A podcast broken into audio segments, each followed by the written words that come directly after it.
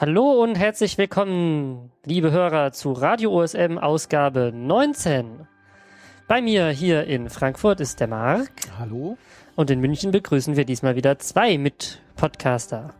Genau, einmal äh, Andi, wie immer sozusagen, und äh, ja, wir haben einen Gast, den ihr vielleicht auch schon kennt. Ja, Michael, der Name hier, und ja, ich war bei der vorletzten Folge dabei. Genau, die 17.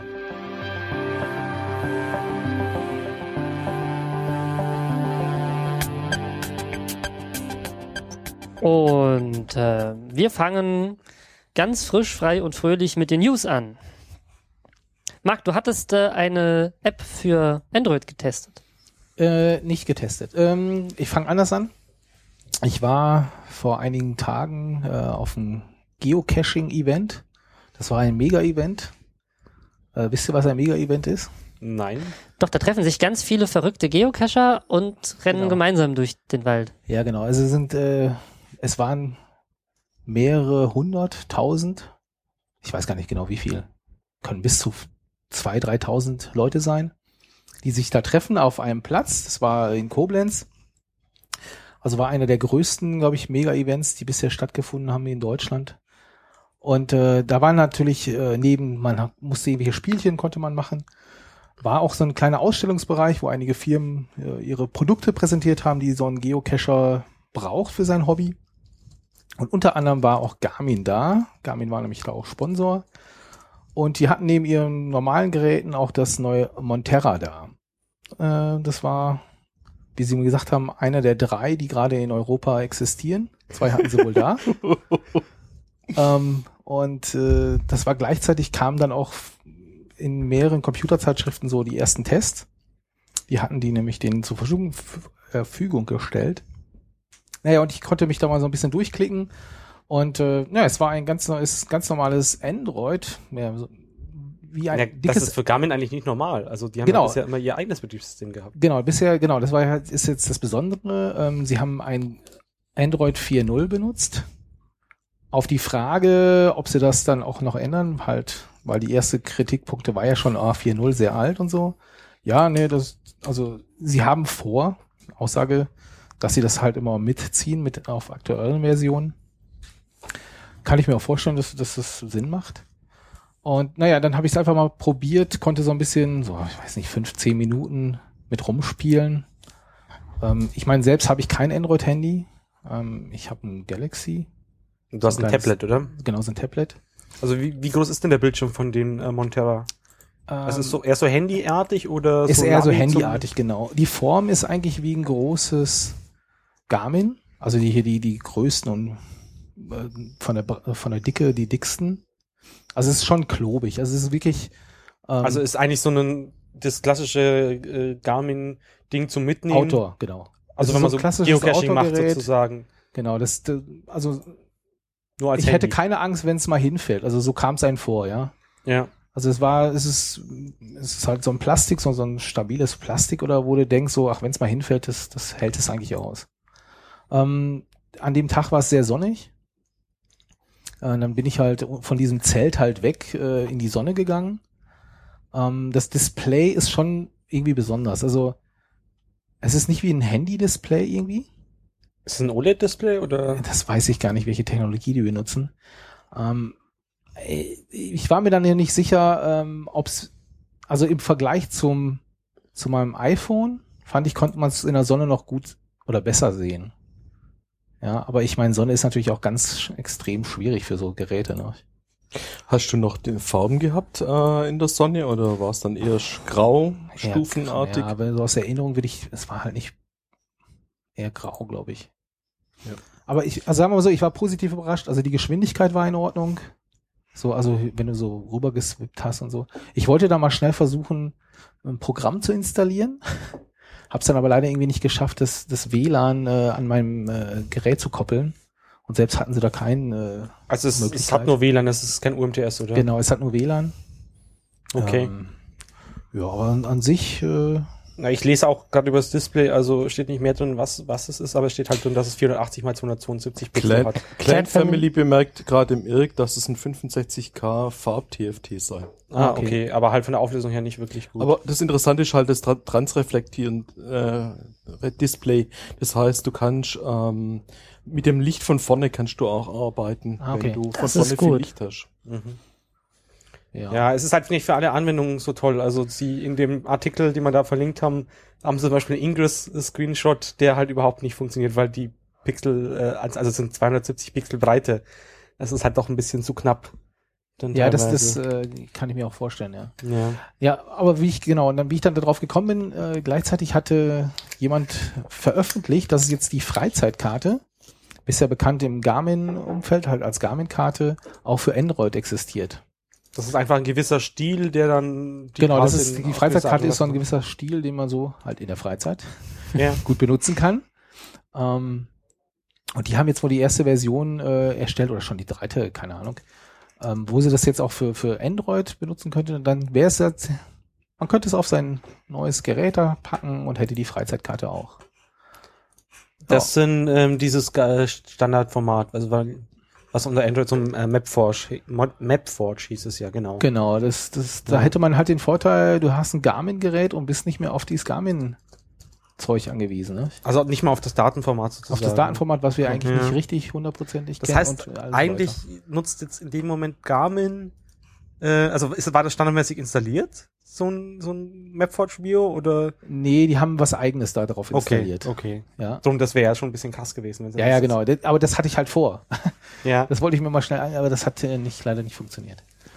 Also das sind, diese Mapforge-Format sind, sind Vektordaten, ähm, die aber halt gleichzeitig auch Style-Regeln äh, enthalten. Das ist aber, glaube ich, nicht geteilt, das Format, sondern das ist einfach ein, ein, eine Datei, die halt einen gewissen Bereich abdeckt. Und da gibt's jetzt einfach einen Webserver, wo die halt vorgerendert als, als Zeug zum Runterladen äh, bereitstellen. Ja. Äh, Er sagte mir dann auch noch, ähm, sie hatten das Gerät wohl im Februar schon mal da gehabt, so ein Prototypen. Konnten sich das schon mal angucken, also in München, die sitzen ja in München. Haben sie auch ein paar ein bisschen Feedback gegeben. Ja, und also wenn ich das Gerät so gesehen hatte, die hatten auch eine Verpackung dabei, die sah original wie eine Verkaufsverpackung aus. Also das also wird denkst, jetzt bald, demnächst ja, das wird demnächst, ja. äh, kann man das kaufen, denke ich. Wird Ja. natürlich eher hochpreisig sein, aber gut. Kannst du was zu dieser Freizeitkarte sagen? Ich kenne die nicht. Was, was macht die denn besonders? Also wofür kann man die brauchen und was unterscheidet sie für, denn so von der normalen Karte? Ähm, Also jetzt Garmin bezogen sozusagen. Diese Garmin-Freizeitkarte, Mhm. ähm, die haben so einen etwas anderen Farbstil, würde ich mal mal sagen. Und die haben, ja, die, die, was sie rendern, ist halt eher so, was man halt in, in wenn man draußen in der Freizeit sich bewegt, äh, gebrauchen kann. Ja gut. Das ist ja mal eine passende Zusammenfassung. Ja, also ich benutze sie selbst halt nicht so häufig, weil ich, Weil du keine Freizeit hast, gibst zu. Du Ja. Sklave. aber ist insgesamt, glaube ich, eine, eine, eine tolle Garmin-Karte, Das die sieht, Freizeitkarte. sieht brauchbar aus. Also äh, vom, vom ersten Blick sieht es brauchbar aus. Auch Genau. so Label-Placement-mäßig und so sieht nicht schlecht aus. Also die, ich glaube, die diejenigen, die die machen, das sind mehrere. Die kommen aus Bereich Münster oder so. Ähm, sind auch entsprechend im Forum. Also ich glaube vor allem im Forum aktiv. Wollen wir weitermachen?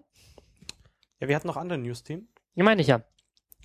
Mir ist heute was aufgefallen und zwar äh, ist mir ein Knopf bei Google Maps aufgefallen, mit dem man das neue Google Maps Beta ausprobieren kann. Und eigentlich ist es ein Google Earth im Browser. Ich kann es jetzt leider bei mir auf dem Rechner gerade nicht nachvollziehen, denn der kann kein WebGL. Das heißt, ich vermute, dass auch von euch nur die, die WebGL haben, das äh, sehen können. Aber was man da machen kann, ist, man kann die Karte neigen. Und ähm, Wie neigt man die denn? da ist unten rechts ist dann so ein Knopf, mit dem kann man erst auf so eine erste Neigung schalten. Also man erkennt ihn daran, dass die Zoom-Buttons nicht mehr links sind, sondern rechts unten. Und da ist dann so ein, ein äh, Neigeknopf, dann neigt sich erst ein bisschen und äh, dann neigt sich noch mal ein bisschen mehr und dann, ich glaube, beim dritten Mal sieht man dann richtig, dann, dann schaut man flach ins Gelände und sieht die Berge hinten und sowas. Nur was ich nicht geschafft habe, aber das heißt ja nicht, dass sie das nicht noch nachreichen, ist so ein richtiges ähm, sich bewegen in dem Gelände und so ein, ein äh, äh, ja, so ein, ein Rumfliegen halt, wie man das machen würde bei, bei äh, Google Earth. Das habe ich halt nicht so ganz geschafft. Äh, Das ist aber die, die sozusagen die, also das war das äh, Satellitenbildansicht in 3D sozusagen oder war das Karte in 3D? das konnten sie beides. Ich weiß, ne, wobei ich habe es, glaube ich, nur mit der Satellitenansicht gesehen. Ähm, also es fühlte sich, es benutzt WebGL als Technik und es fühlte sich echt gut an. Es war nicht ruckelig, das war nicht zuckelig, das war einfach äh, schnuckelig. Ja. Quasi, ah genau, Marc hat's gerade hingekriegt. Nee, du musst dich anmelden. Nee, du musst nur auf den blauen Knopf drücken. Den, wenn Ach du nee, den du musst dich Knopf anmelden, siehst, ja, musst dich okay. anmelden. Also Leute, Hm. die sich anmelden müssen, äh, die sich nicht anmelden wollen bei Google, äh, Hast Ja, du das denn die, die Demo, äh, also die denn die, den Zugang beantragt oder ist das? Ja, ich war eingeloggt mit meinem Google-Account und dann tauchte auf der linken Seite, da wo dann auch Suchergebnisse und Routen auftauchen, war ein Knopf. Möchtest du jetzt das neue Beta ausprobieren? Dann habe ich da drauf geklickt. Und dann bekam ich auch so eine Ansicht mit einem äh, relativ dunklen Bild von der Erde, so eine Draufsicht mit dem Knopf jetzt ausprobieren. Und da musste man sich nicht extra registrieren oder sowas, sondern einfach draufgeklickt und dann kommt man wieder zurück zu Google Maps und da hat man dann diese extra Features. also die rollen das wohl inzwischen aus. Ich naja, also bei mir funktioniert es nicht, äh, seltsamerweise. Äh, Also ich glaube, vor, vor, vor einem Monat konnte man sich aber mal anmelden, wenn man das äh, vorher ausprobieren wollte. Mhm. aber Entsprechend hatten die mir auch mal vor 14 Tagen oder irgendwann so einen Link geschickt, so ich könnte es jetzt mal ausprobieren. Ich habe es gerade gestartet, aber das sagt nur übertrage Daten im Moment. Also, hm, Naja, also ja. wir wissen nicht genau, wer jetzt alles Zugang hat, aber es ist anscheinend jetzt breiter als bisher. Ja, äh, es gab okay. zu dem Thema auch bei der Foskis einen Lightning Talk. Ich glaube, der war vor deinem Lightning Talk irgendwann, Peter. Ja, das Ja. kann sein. Ja, Da war ich nicht so aufmerksam. äh, ich war auf jeden Fall nicht, nicht unbegeistert davon, weil 3D halt jetzt auch so ein bisschen sich anfängt durchzusetzen im Browser. Also wir haben das ja später nochmal. Ja, eigentlich direkt danach. Und ähm, äh, finde das total toll eigentlich und ja, möchte eigentlich mehr in die Richtung sehen. Und ähm, Da kommen wir direkt auch dahin. es gab auch mehr zu sehen, und zwar von einer Firma, die sich äh, F4 Group nennt. Und die haben eine WebGL-basierte 3D-Karte auf OpenStreetMap-Basis gemacht, bei der sie ähm, auch die Gebäudedaten und Wasserdaten und alles Mögliche mit reinbringen. Und zwar auf eine Art und Weise, die wirklich, wirklich, wirklich geil ausschaut. Ähm, sie haben, unter anderem haben sie zum Beispiel äh, das, was mir bei Google Maps so ein bisschen gefehlt hat, äh, die Option, sich komplett zu drehen in der Welt, hinau äh, hineinzufliegen und es irgendwie flach zu machen und sowas. Und ähm, sie haben, wenn ich es richtig gesehen habe, echte Schatten da drin und sie haben äh, sehr, sehr geile Wasseranimationen, also so reflektives Wasser und äh, die haben echte Bäume und sie haben auch kleine Springbrunnen, die haben halt ganz viele Also animiert Wert sogar. auf, genau richtig animierte Springbrunnen mit, mit spritzendem Wasser, haben da richtig viel Wert auf Details gelegt. Und es sieht einfach nur atemberaubend aus, wenn man das mit dem vergleicht, was wir bisher so hatten. Ja, wobei ich glaube, das liegt daran, diese Firma, diese F4 Group, die kommen eigentlich aus dem Spielesektor. Und ich vermute, dass sie da so ein bisschen Erfahrung mit 3D und äh, Animation und wie man sowas macht haben. Entsprechend war auch, glaube ich, direkt die Frage, ist das Open Source? Kann man das benutzen und so weiter? Soweit glaub, ich weiß, da nicht muss man natürlich sagen, Source. nein. Da haben sie Ja. auch wohl direkt gesagt, äh, nee, das ist wohl mehr so ein Tech-Demo jetzt. Ähm, Es ist aber wirklich eine schöne Tech-Demo. Sie zeigen halt, was möglich ist mit den Daten, die wir erfassen. ja, Und es ist sogar ein bisschen mehr, würde ich sogar sagen. Also wenn ich, also die ersten fangen ja jetzt schon an, irgendwelche größeren Kirchen, Schlösser äh, zu bauen in 3D mit Simple 3D dagegen. Das muss man dazu sagen. Es gibt oben diesen Knopf, äh, wie heißt der, wie heißt der genau? Ähm, ist gerade nicht auf. F4, Show F4 Buildings. meinst Genau. Und die substituieren einen Teil der Gebäude durch eigene von ihnen gemachte 3D-Modelle. Ähm, aber die meisten darin, vor allem, wenn ich es richtig mitbekomme, die meisten in Deutschland, sind tatsächlich aus den 3D-Tags, die wir ja in Folge 11 sehr ausführlich beschrieben haben, äh, zusammengesetzt. Das heißt, die kann man als normaler OSM-Mapper, kann man da Hausfarben, Dachfarben angeben und die Größe und Höhe und Dachformen bestimmen und mit Gebäudeteilen da so richtig komplexe Gebäude zusammensetzen. Und äh, dann rendern die die tatsächlich auch da, so wie man sie gemappt hat, mit Schatten und allem rein. Das ist schon ziemlich beeindruckend. Also ich finde es total klasse. Genau, also da kann, ist jetzt die Möglichkeit, glaube ich, erstmalig, dass man ziemlich schnell, wenn man mal was in 3D-Mapping gemacht hat, auch das Ergebnis sieht. Also ich meine, sie brauchen so unter einem Tag, äh, ist es dann drin, wenn man die Änderung äh, gemacht hat. Und das fand ich, ist, glaube ich, bisher nicht möglich. Außer man macht es auf seinen eigenen Rechner hier mit OSM2 World, ne? Ja, nee, ähm, OSM2World gibt's auch die, die Webkarte davon. Ja. unter map.osm2world und die kommen wohl auch, also ja, okay, nicht einen Tag, aber spätestens nach einer Woche. Also ich weiß nicht genau, je nachdem, wie viel sie halt gerade zu tun haben. Aber die rennen da eigentlich auch relativ live mit, aber es ist halt nur, nur Deu Bayern oder Deutschland, ich weiß nicht genau, welche Abdeckung sie Ja. momentan haben. Genau, und ich glaube, die Karte, die ist weltweit, ne? Ja klar, also sie, sie lagern das Rendern halt sozusagen einfach auf den Web, auf den User aus durch WebGL, aber dafür muss das WebGL halt installiert sein, wohingegen OSM2World ja mit äh, ja fertigen ka gerenderten Kacheln arbeitet äh, in PNG, also Bitmap, äh, die dann einfach zum Browser geschickt werden und der kann dann so dumm sein, wie er möchte. Es muss halt nur Bilder ankündigen, zeigen können und JavaScript, damit die Kacheln aneinander gehängt werden, wie bei allen anderen Webkarten auch. Und dann hast du halt so schon die Darstellung, aber dafür halt nicht so interaktiv Ja, und ich, ohne Animation. ein User schreibt hier sogar, dass drei Stunden alte 3D-Tags sichtbar sind. Also ist bei der Zyklus F noch bei der besser. F4-Karte. Genau, bei der F4-Karte. Okay. Ja, und dann kam gleich noch eine Sache hinterher, und zwar habe ich das, glaube ich, aus der Wochennotiz mag, diese Crinkled Watercolor Map, die ähm, zwar kein echtes 3D machen, aber Hill-Shading.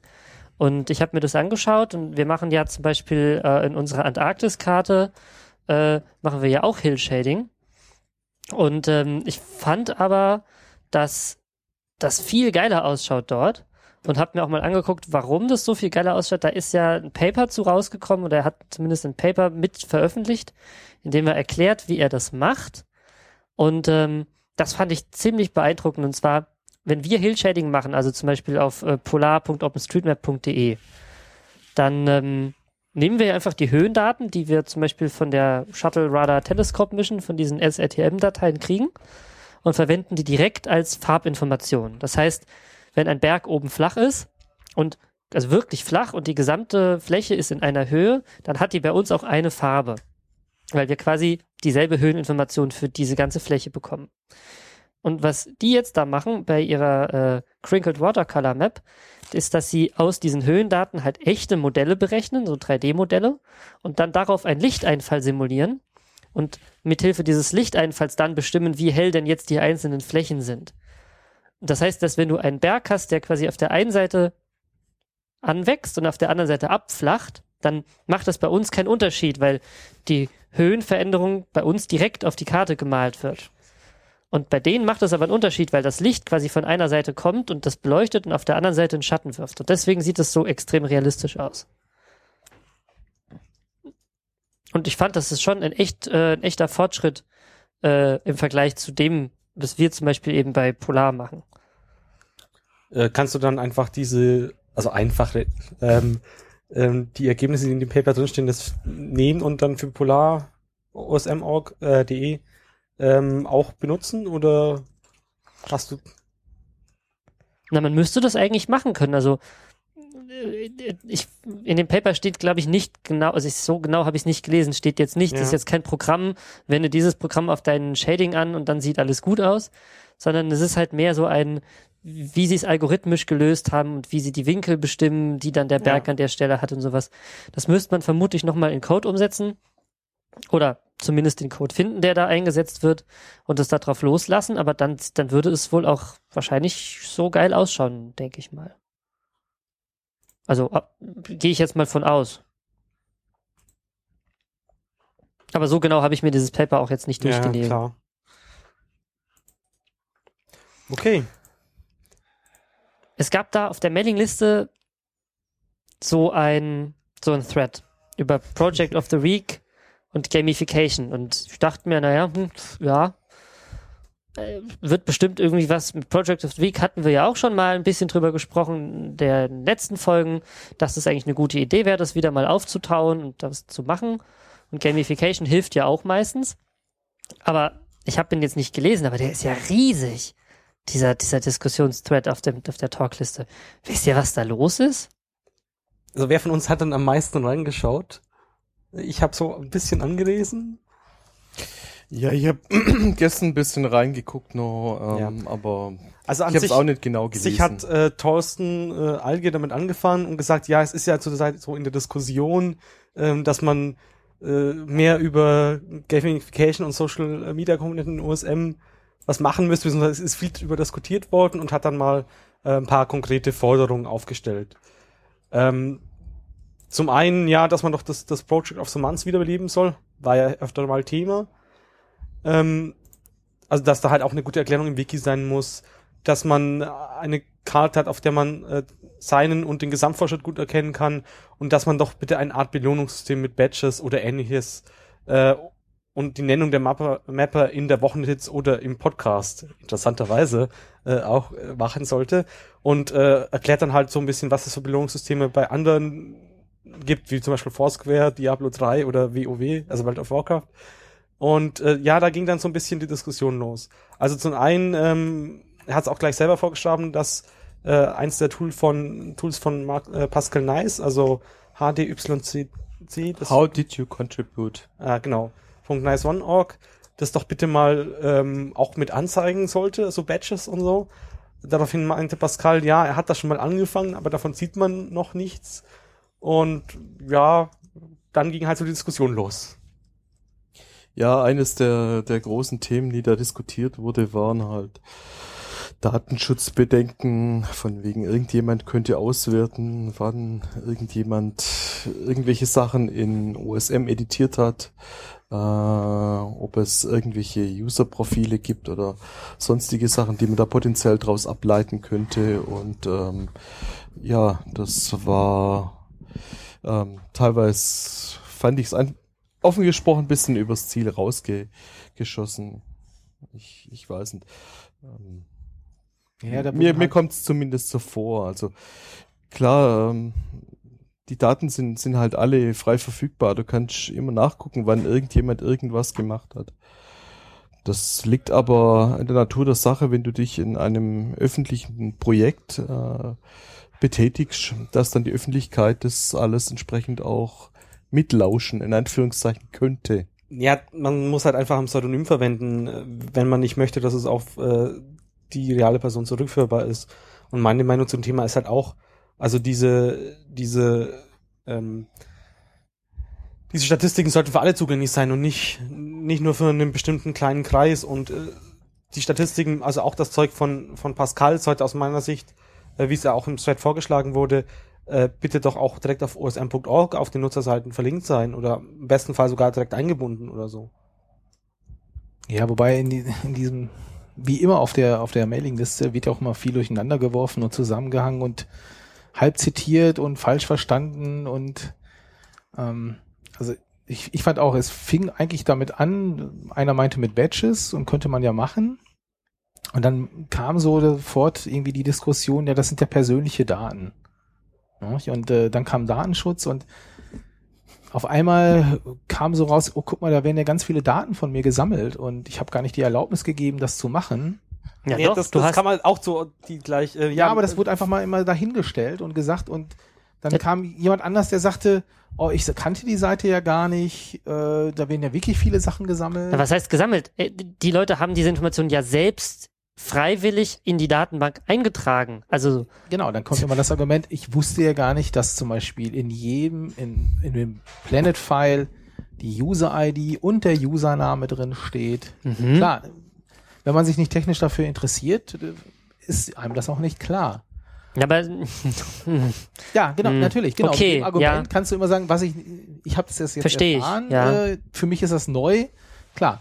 Ähm, äh, etwas schade fand ich dann, ähm, dass, ich meine, es waren jetzt nicht zehn Leute, die sich da ähm, gedacht haben, äh, das geht nicht oder das ist, das ist zu viel, da stehen zu viele persönliche Daten.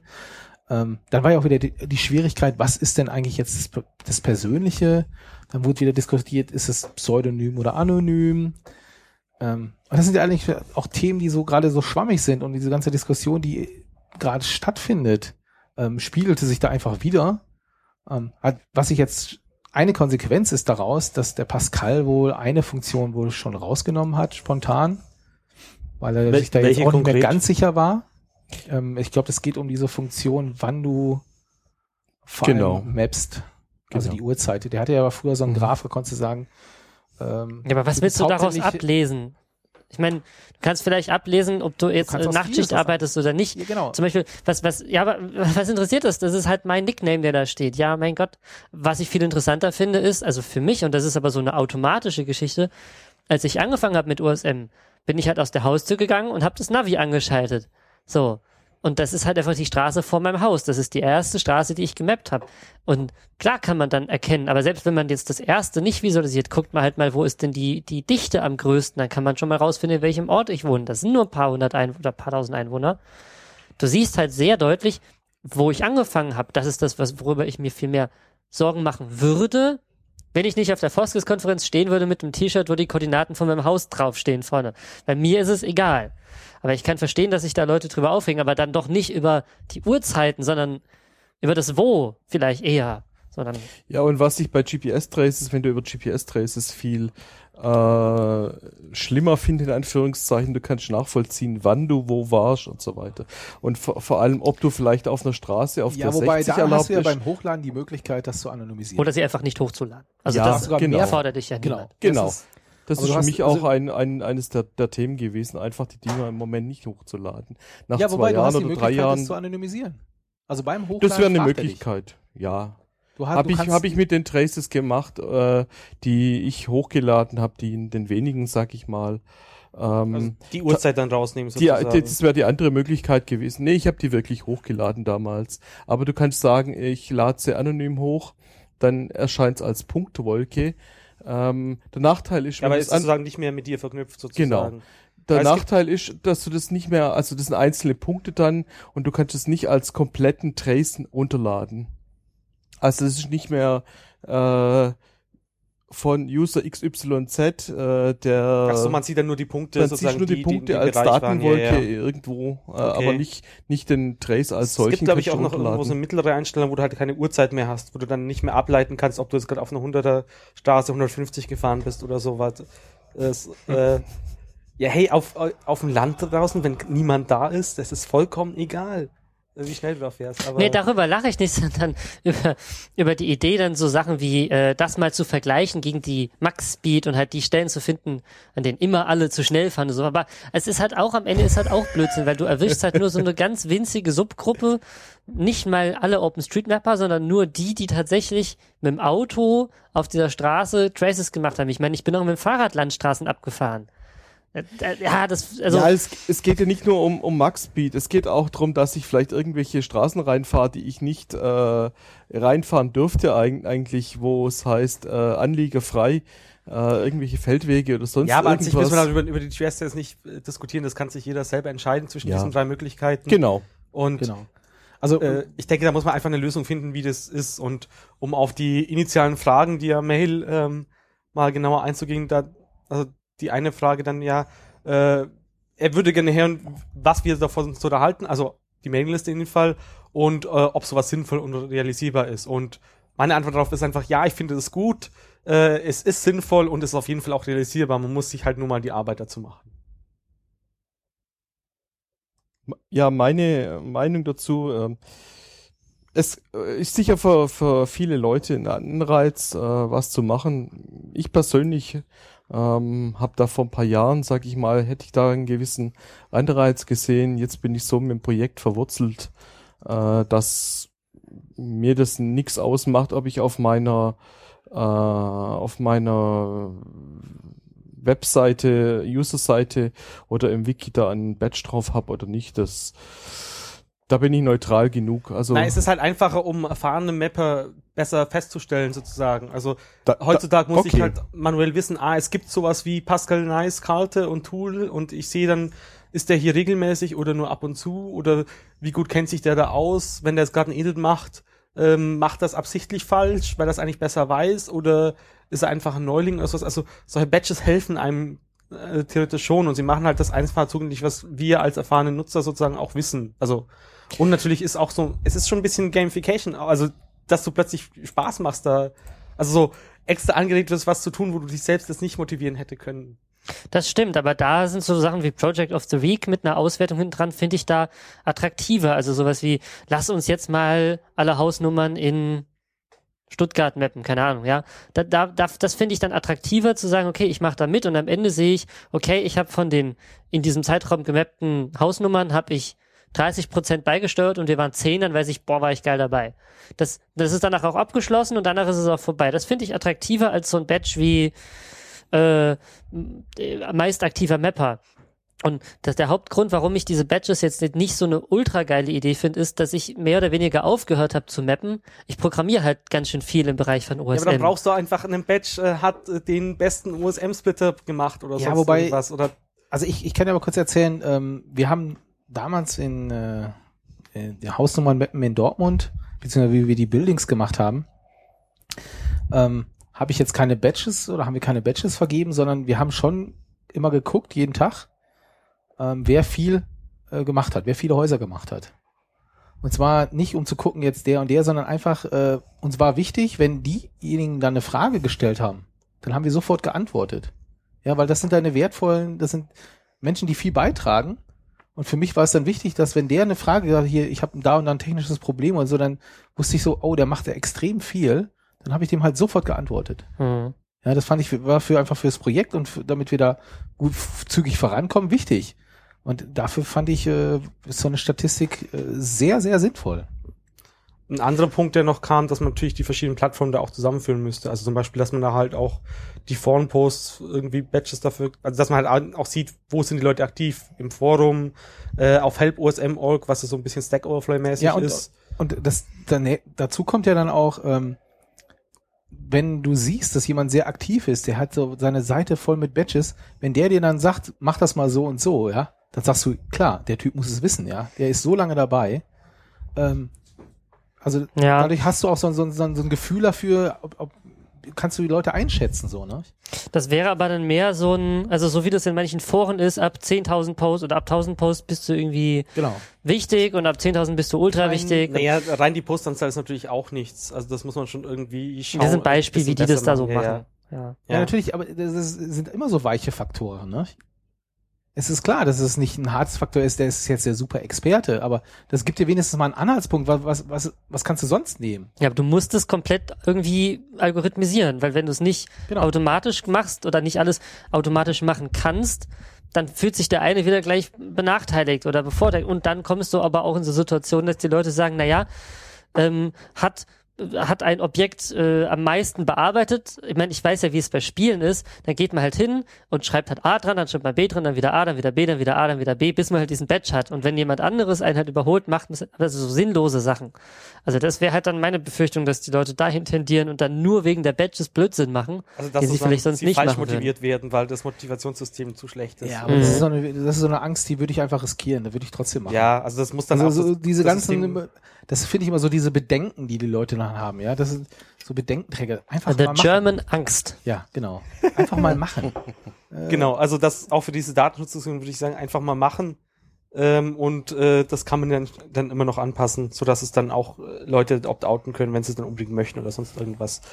Ähm, auch noch interessant fand ich ein Zitat von, äh, von Hartmut, äh, der den MySQL-Vortrag, glaube ich, gehalten hat auf der Foskes. Mhm. Ähm, er würde sich als Gamification immun betrachten, äh, weil er halt zum Beispiel so, wenn es Ingress-artige Züge annimmt, in Dollar Nachbarort in einem Neubaugebiet äh, mit noch ungemerkten Hausnummern, dann bekomme ich jetzt noch genügend Punkte, damit ich auf Level 6 aufsteige heute Nacht. Sondern, äh, aber er, also er findet sich da eigentlich gegen immun, aber äh, gerade so Sachen wie How did it contribute oder UOS, äh, UOSM Heatmap, ähm, den fixen ihn schon irgendwie an und das kann ich eigentlich auch so unterschreiben. Also Ja, äh, ich, äh, ich glaube auch, dass das, es gibt einfach Leute, die, die finden das toll und hier die Scored Game, das ist ja auch so eine Gamification, ja. Und ich, ich weiß jetzt, ich habe von Leuten gehört, äh, die haben vorher überhaupt nichts beigetragen, die kennen das Projekt total gut, ja. Die nutzen es auch, die Daten und so. also OpenStreetMap. OpenStreetMap, genau. Und mit dieser App haben die jetzt mal angefangen, äh, Sachen da einzutragen, weil die das äh, ganz nett fanden, so als Zeitvertreib, du sitzt irgendwo, ja, kannst ja auch mal da was eintragen. Ähm, wobei bei dem, beim Court muss ich jetzt halt, äh, das, die Geschichte geht jetzt weiter. Äh, diejenige hat jetzt erfahren, äh, dass das leider noch nicht übertragen wird von Court. Das ist ein spezielles Problem äh, bei, bei Ja, diesem wir Game. berichteten. Das wird nicht zurückgespielt in die USM-Datenbank und äh, was soll ich sagen? Wie sie es erfahren hatte, seitdem macht die da nichts mehr. Okay. Ja. Also, Ja, da, wir müssen einfach schauen, dass es passiert, aber das hatten wir auch schon diskutiert. Ja. Äh, ansonsten hat äh, Frederik in den Thread auch noch einen Link zu einem State of the Map US Talk äh, von diesem Jahr geschmissen. Ähm, und zwar hat da ähm, Salmon ähm, berichtet, dass es geplant wird, auf jeder OSM äh, User-Page solche Statistiken wie äh, auf, How did, äh, auf seinem How did you contribute to OpenStreetMap äh, zu integrieren. Also den Link schiebt man dann auch einfach mal äh, in die Show Notes. Die, den Vortrag kann man sich ja mal anschauen. Dann gehen wir doch einfach gleich zum nächsten Thema. Auch eine große Diskussion, naja, naja, so groß weiß ich nicht, auch eine Diskussion auf talk.de. Aber Andi und ich glaube Michael, du ja auch, ihr habt noch mehr Informationen für uns, ihr habt Insiderwissen. Erzähl doch mal, wie fing denn alles an? Naja, also vor zwei bis drei Monaten war jemand äh, von äh, der Firma Metz TV, Menz. Menz TV, ähm, bei uns auf dem Stammtisch.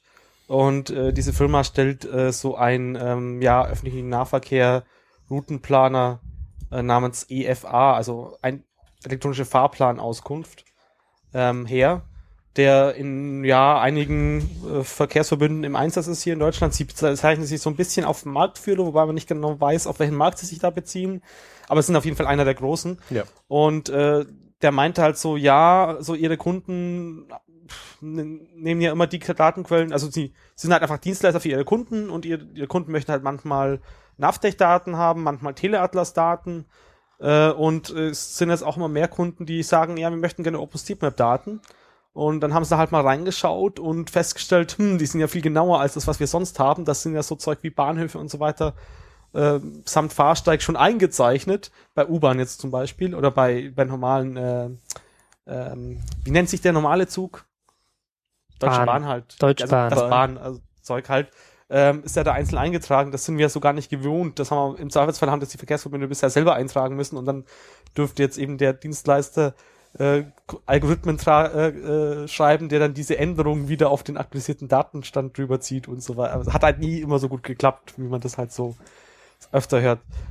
Ähm, ja, wir haben ihm dann halt mal so ein bisschen OSM versucht zu erklären und äh, wie das so abläuft und dann erstmal nichts mehr gehört, bis neulich ein anderes Mitglied von dem Team, das sich bei denen darum kümmert, äh, auf osm.de, äh, nee, talk.de aufgeschlagen ist mit ähm, dem Titel eine globale ID äh, einzuführen. Also, also Originalzitat, Einführung eines neuen Texts in Klammern globale ID.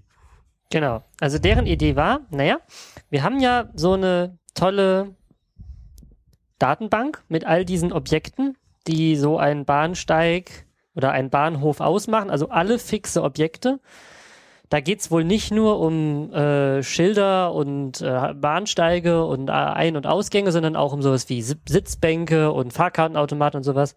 Da gibt's wohl eine Spezifikation, wie man denn so eine, also wie man diese Objekte denn nummeriert, also wie man denen eine eindeutige Typ- und Nummerbezeichnung zuweist, also sowas wie Landkreisnummer, Doppelpunkt, Haltestellennummer, Doppelpunkt, Plattformnummer zum Beispiel. Und sie würden halt gerne äh, die Fahrplandaten, die sie haben, also dann und dann fährt an dem und dem Na, generell Gleis. ihre Daten halt. äh, ein Zug ab, die würden sie gerne mit OSM korrelieren, um quasi das dann auch auf unseren Karten draufmalen zu können. Und da haben sie sich gedacht, da sind sie mal ganz smart und hängen einfach an jedes Objekt, das äh, in OSM existiert, so ein Tag dran mit einer, mit einer von ihnen generierten ID, die dieses OSM-Objekt verknüpft mit ihrer internen Datenbank. Naja, nicht jedes Objekt halt diese für sie relevant sind. Also Haltestellen, und- Bahnsteige und, und so weiter. Ja. So, sie sind auf die großartige Idee gekommen, dass dieses Tag äh, globale unterstrich ID unterstrich PT heißen sollte. Also der Tag, der Genau. Key davon. der Key von dem Tag und als Wert dann ein Stern und dann ihre Nummer, wenn ich es richtig nee. gesehen habe. Na, der Stern ist ja äh, einfach Platzhalter. beliebiger Wert Ach so. Und da kommt dann eben ähm, diese if äh, opt, also das if opt steht für äh, ist also der Name von diesem Standard. Äh, das if opt steht für Identification of Fixed Object in Public Transport und das ist ein äh, CEN-Standard. CEN ist wohl so eine europäische Standardisierungs, äh, ein europäisches Standardisierungskomitee für Normung nennt Mhm. sich das. Ja, Normung ist ja immer gut. Insbesondere in OSM. Genau, und der Wert Und- von so einem Key sollte, äh, der Wert von dem Tag sollte dann im Prinzip äh, de, Doppelpunkt Landkreisnummer, Doppelpunkt lokale Haltestellennummer, Doppelpunkt Plattformnummer sein für, ja, so ungefähr. So, und ganz offensichtlich ist das natürlich ganz einfach zu pflegen für den Mapper und sofort mit einem Blick an der Haltestelle nachzuprüfen, Ja, sie dass das ja die Nummer auch korrekt pflegen. ist. Sie würden es ja selber pflegen, aber ähm, sie bitten doch darum, dass es niemand anders anfasst und niemand Ja. anders ändert. Das ist ja gar kein Problem, das schreibt man einfach dran, Access No. Und dann weiß jeder Mapper, dass er da die Finger von lassen sollte, gefälligst. Wobei ich, ich finde ja, das hat so richtig Beispielcharakter für, für so viele Dinge, die bei OSM. Allein schon die Wahl des Titels, des Subjects. Äh, wie ich das gelesen habe, war mir klar, da, krieg, da gibt's mindestens 20 Antworten drauf. Also Einführung, neue Tags und dann da in Klammern globale ID. Ja, das, das, das, Mhm. ja, also das war mir klar, dass das gibt Reaktionen. Ähm, natürlich, also ich finde ja schon mal gut, dass Sie hier äh, das jetzt mal auf Talk.de ähm, vorgestellt haben, Ihre Idee. Mir war nicht klar, ähm, inwieweit Sie das schon mal ausprobiert haben. Und Ha- wie weit habt ihr denen mal erzählt oder was habt ihr denen denn jetzt geraten? Also vor, vor einigen Wochen und, und jetzt wieder. Wie, Habt ihr denen gesagt, Naja, macht also- das mal so, schreibt das mal auf der Talk.de Mailingliste oder, Das oder haben was die beim ersten Termin damals gesagt. Das ist schon ein paar Tage her. Es ist schwer zu, ich erinnere mich nicht mehr hundertprozentig, aber wir haben ganz klar gesagt, ich äh, musste damals auch weg, ja. dass äh, das Ganze mit Sicherheit diskutiert werden muss, äh, dass man nicht irgendwie einfach global was äh, reinschmeißen kann und sonst irgendwas, ja. sondern Also dass es kann mit der dann auch, Community abgestimmt werden. es kam dann halt muss. nach dieser initialen E-Mail erstmal auch nichts. Ja, also man muss dazu sagen, ähm, das ist so ein, so ein typisches, aus meiner Sicht, äh, typisches Beispiel, wie ähm, wie schwer sich äh, die Community tut, mit jemand, der nicht Teil der Community ist, äh, etwas zu machen und umgekehrt. Äh, soll bedeuten, ähm, die Firma ist natürlich eine Firma, die ist ihre Firmenprozesse und sonst irgendwas gewohnt. Die ist nicht, die weiß nicht in Anführungszeichen, wie so eine Community um funktioniert. Und umgekehrt äh, ist es von der Community sicher auch schwer äh, zu, zu, zu verstehen, wie, wie eine Firma im Allgemeinen tickt oder sonst Ja, irgendwas. wobei die Community weiß doch selber nicht, wie die Community funktioniert. Das mag auch sein. Also, Also wenn nur du drei Leute fragst, äh, wie kriegst fünf Antworten. genau. ähm, ja, ähm, ich sag mal, da geht's um so, so, so primitive Geschichten, dass, dass zum Beispiel das, das erste Posting an einem Freitag raus ist. Eine Firma hat eben äh, äh, dummerweise ein Wochenende, an dem im Allgemeinen niemand arbeitet. Und ähm, Dann kommst du am Montag wieder ins Büro und Hilfe, 20 Antworten auf meinen Post. 20? Ich weiß nicht, wie viel es da waren. Nein, ich weiß nicht, wie viel das waren, aber ähm, also es war jetzt nicht der große Sturm. ja, aber es war auch gab nicht schon ein wenig. paar- Es ist nicht an äh, Gamification rangekommen. Genau. Ja, okay. Vielleicht deswegen, weil 50 das gerade auch noch lief. Das kann Ähm, sein. Also, Also du empfiehlst, sowas sollte man montags, dienstags, mittwochs machen. genau. ja, also das ist einfach, ähm, wenn du mit mit jemand arbeitest. Ich meine, wir haben das Thema auch äh, zum Beispiel mit mit wenn wir mit Stadtverwaltung zusammenarbeiten, zum Beispiel hier in München oder sowas.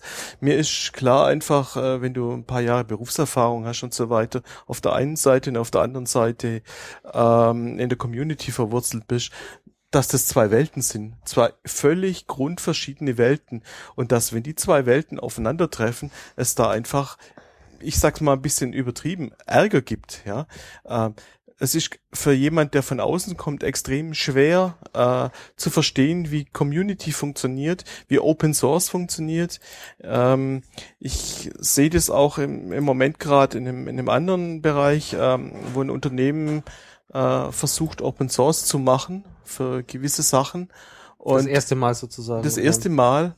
Und ähm, ich habe in der Diskussion gesagt, ähm, ich kann mir einfach, also ich kenne die Prozesse dieses Unternehmens und ähm, ich sag, das ist äh, eine völlig andere Welt. Das, das knallt in Anführungszeichen deswegen, weil sonst ähm, in, dem Unter in, dem, in dem Unternehmen heißt es halt, okay, das muss gemacht werden, gibt es Entscheidung vom Chef, äh, das geht nach unten, so wird irgendwann delegiert, dass es irgendjemand irgendwas machen muss und es gibt eine Entscheidung und, und klare Wege und sonst was. Ähm, wenn das in der Community ist, wir brauchen das und jenes, ja, irgendjemand muss es machen. Da gibt's aber niemand, der sagt, der und der muss es machen oder sonst irgendwas, sondern irgendjemand muss sich motiviert fühlen, das zu machen. Also Ansprechpartner für die spielen oder ja. Nicht mal das Thema An Ansprechpartner, sondern einfach zum Beispiel jemand, der einen Code schreibt. Also irgendein Programm schreibt, das irgendwas macht. Wo In der Firma heißt es halt, okay, äh, das muss gemacht werden, Abteilung XY ist dafür zuständig und im Endeffekt sorgt es dafür, dass irgendeine Person, A, B, äh, damit beauftragt wird, als Job dieses, dieses Ding zu machen. Ja. Und in einer Open Source Community oder in OpenStreetMap oder sonst irgendwas gibt solche Sachen halt nicht. Da musst du dann dafür sorgen, dass irgendjemand das so interessant findet, dass er hergeht und das Ding dann macht. Ja. Das, also, das ist ja, eine ganz das ist andere ja Welt. Das erste Mal, dass äh, quasi eine Idee da ist, äh, eine externe Firma, die gerne was da drin haben möchte. Ähm, also mir fiel dann spontan diese TMS-Sache ein. Ähm, das könnte TMC man, meinst du, äh, TMC, genau. Ja. Das könnte man denen ja sagen, hier guckt euch doch mal an, wie das gelaufen ist. Naja, das ist aber Vielleicht kein kann man da Beispiel. was lernen und, und, und äh, Sachen, guck mal, das, das hat gut funktioniert, das hat nicht so gut funktioniert. Äh, ich glaube, wenn man mal nachdenkt, dann kommen bestimmt noch andere äh, Sachen, die. Nein, es hat ja in dem könnte. Fall also, auch auch gut funktioniert. Also dadurch, dass halt die beim Stammtisch da waren, hat sich da auch im Stammtisch dann auch jemand zuständig gefühlt und mal bei denen nachgefragt mit, ach übrigens, ihr habt ja jetzt diese Mail geschrieben, ähm, ihr solltet da mal eine Antwort drauf schreiben. Und äh, das ist ja dann auch passiert, netterweise. Ja. Mhm. Also also um, um sozusagen gestern ähm, war ähm, wieder Stammtisch in München und die Firma, die sind mit drei Personen da wirklich angerückt. Äh, also da ist von, von Menz wirklich Interesse da, was zu machen. Äh, das ist nicht so, wir kommen einmal und, sondern die sind wirklich an der Zusammenarbeit interessiert. Ich kann da nur dafür werben, ähm, dass man solche Sachen, wo man wirklich was damit machen kann, wo äh, ja, es ist eine der ersten Geschichten, die so bekannt sind, wo OpenStreetMap-Daten wirklich als Daten verwendet werden sollen äh, für, für ein, in Anführungszeichen, großes, wirklich bedeutendes äh, Produkt oder sonst irgendwas. Wenn man sonst äh, die Verwendung von OpenStreetMap-Daten in der in der freien Welt anguckt, sei es ein Foursquare oder äh, Foursquare, Foursquare verwendet keine OSM-Daten. Sie verwenden Karten von Karten, Karten. genau, ja, ja, genau. Kein, ja, okay, keine Daten. Also ja. das sind keine, das sind keine Daten, sondern es sind, ja. sind immer Karten. Also sei es ein Foursquare, ah, okay, jetzt verstehe ich dein Argument erst. Ein, ja, ein, ein, ein äh, White House Gov äh, Change oder sonstige Geschichten, das sind alles nur Karten, ja, das sind gerenderte äh, Geschichten. Und hier ist zum ersten Mal äh, der Versuch, wirklich die Daten als Daten zu nutzen. Also soweit du es soweit Sa Sag ist, nicht ja. zum ersten Mal. Ja, ja die also User ich, werden dir Feedback geben, dass es nicht das erste Mal war. naja, also grundsätzlich hat ja, glaube ich, auch keiner was dagegen, dass die unsere Daten benutzen. Wir finden unsere Daten ja auch toll. Und wenn jetzt jemand hingeht und sagt, hey, ich zeige euch auf OSM-Karten, zeige ich euch auf den von euch gemappten Eisenbahnschienen zeige ich euch die Ab- und Anfahrtszeiten an und wo der Zug gerade ist. Das würden wir doch alle geil finden. Eigentlich sind sie mit ihrer, also mit ihrer generellen Idee, das ist doch super. Das wollen wir doch alle haben, oder? Genau. genau. So, also das Problem halt ist nur ihre konkrete Implementierung. Die genau. ist nämlich total an allem vorbei, was die Community sich selbst als Vorgaben gesetzt hat. Und ich glaube, wir reden ganz schön viel um den heißen Brei rum. Lass uns doch genau, mal unsere Kritik werden. daran besprechen. Ja. Also auch das, was in der Mailingliste kam. Ja, wobei die Frage ist ja, ähm, also ich hätte jetzt, haben die ein Proposal mal geschrieben, Tagging Proposal? Ja, das, das empfohlen, das zu machen. So, okay, dann, dann steige ich jetzt gleich nochmal ein. Okay. Weil das war gestern Abend, äh, wie gesagt, haben wir dann diskutiert. Wir haben das auch versucht, ein bisschen auseinanderzunehmen, was da passiert ist und wie, wo war's. Ähm, also fangen wir doch mal bei dem Namen an, oder? Ja, aber also, bei dem Namen geht's ja eigentlich los. Das, das ist so das erste Problem. Das genau. Ding sollte heißen globale Unterstrich ID Unterstrich PT. So, Andi, du Informatiker, sag mir mal, was ist daran schlecht? Okay, also generell, äh, das Entscheidende ist PT. Das ist das kürzeste von, also Public Transport. Äh, das ist das kürzeste von dem ganzen Tag-Namen und man soll halt doch, wenn man in Google oder im Wiki das Ding eingibt, doch auf den richtigen Tag dann kommen und das ist einfach ein schlechter Name dafür. Das sagt semantisch überhaupt nichts aus. Was ist jetzt eigentlich denn dahinter? Von Ding Ja, es ist also, ein Deutsch-Englisch-Gemisch. Es sind unnötig viele Oh, ja. Unterstriche an der Stelle. Äh, Das Ja, denkt und man es- es steht- ja, und es steht nicht drin, warum es geht. Also Public-Transport ist etwas, was bei uns sich etabliert hat. Für alles, was mit Public Transport zu tun hat, dann sollte man sich da auch mal dran orientieren.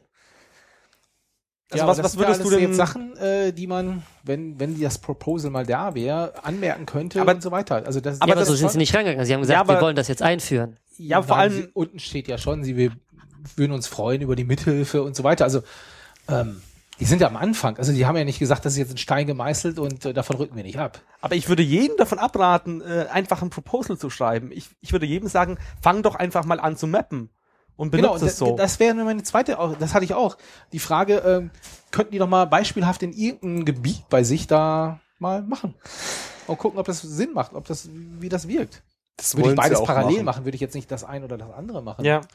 Na, es sind ja noch ein paar mehr Punkte. Zum Beispiel, die nächste Geschichte ist, okay, also den Keynamen können wir ändern. Ja, machen wir was mit Public Transport, Doppelpunkt, Na, ich äh, würd- würde if, dieses äh, if opt, also dieses, wie bitte? Das, das if-opt, äh, oder wie es auch immer jetzt konkret heißt, äh, das ist ja eigentlich, Du musst aber ein bisschen aufpassen. Also es gibt potenziell auch das Thema, dass so, solch, so eine ID äh, hat jemand ange gemeint, äh, in USA oder sonst irgendwo geben kann, könnte. Es gibt's im Moment noch nicht, aber mit solchen Namen. es ist EU-weit. Es also, ist EU-weit im Moment, es ist eine, Eu eine europäische Geschichte. Äh, Man sollte dann einen Namensraum aufspannen, hat jemand gemeint, der Hör bloß auf mit Namensräumen. Das ist, Ja, Es ist- du kannst Ja, ja, gut, okay. Public Transportation quasi Jetzt- aufspannen. Jetzt haben sie sich für. Jetzt haben sie sich auf einen guten Key geeinigt, alles Genau. super. Dann geht's ja weiter mit dem Value. Ja. Da ging's ja auch schon wieder los. Das ist dann irgendeine ID, die sich, ich zitiere es nochmal, zusammensetzen soll aus äh, Landkreisnummer, lokale Haltestellennummer, Plattformnummer, Steignummer, also Fahrsteignummer. So, Landkreisnummer, kein Problem, Listen sind öffentlich verfügbar, ist in OSM auch quasi schon fast komplett gemappt. Soweit, so gut. Lokale Haltestellennummer. Woher weiß denn der Mapper, der dann da den Bahnhof mappt, was die richtige Haltestellennummer ist? Wo finde ich das raus? Idealerweise an der Haltestelle, an dem Pfosten. Ja, und Naja, äh, wie das sieht das aus? Finde ich das? Das ist Ist das da wäre dran? jetzt, das wäre jetzt pro Bahnhof zum Beispiel eine Nummer. Also, ja, also klar, wenn es lokal vor Ort steht, ist es okay. Also man, es muss halt einfach für den Mapper überprüfbar sein. Es kann halt nicht eine ausgedachte Nummer sein. Ähm, Peter, du meintest ja auch, dir würde auch eine Liste irgendwo im Netz reichen, die unter einer freien Lizenz ist, wo man einfach nachschauen kann, okay, der Hauptbahnhof in München hat jetzt die und die Nummer, oder? Genau. Und dann wird man vielleicht eine Note dranhängen, die Nummer, also eine Note dranhängen, die Nummer kommt aus dieser Liste, da zum Nachprüfen. Weil nur dann kann der Mapper halt auch sagen, naja gut, ich verschiebe den Bahnhof jetzt, weil der ist jetzt ja woanders. Kriegt er denn dabei eine neue Nummer? Also vielleicht wird der eine zugemacht, woanders ein neuer gebaut. Kriegt er eine neue Nummer oder behält er die alte? Und wenn es nicht vor Ort steht, muss ich es ja irgendwie nachprüfen können. Und dann könnte man das mit so einer öffentlichen Liste, könnte man das tun. So, und genauso sieht's mit den anderen Nummern halt auch aus. Man muss das halt prüfen können. Der Mapper muss wissen, was er damit anfangen soll. Ja. Und der nächste Kritikpunkt ist halt, brauchen Sie so eine ID denn wirklich? Haben wir die Informationen nicht bereits? Wie gesagt, Landkreisnummer ist als Polygon Großen und Ganzen in Deutschland schon gemappt. Dann könnte man ja gucken, hier ist ein Bahnhof, in welchem Polygon ist da drin? Aha, das ist die Landkreisnummer. Würde das nicht reichen? Die Bahnhöfe haben alle Namen. Würde das nicht reichen, anhand des Namens irgendwo in der Liste nachzuschauen, die die bei sich in ihrer Postprocessing haben? Wie, Naja. hei- wie ist denn die Nummer von diesem Bahnhof, Also- der so heißt? das ist halt wieder die Frage, wie baust du es auf? Also zum Beispiel, äh, hier wird ja an jedem Bahnsteig oder sonst irgendwas nochmal die Bahnsteig, also die Bahnhofsnummer wiederholt.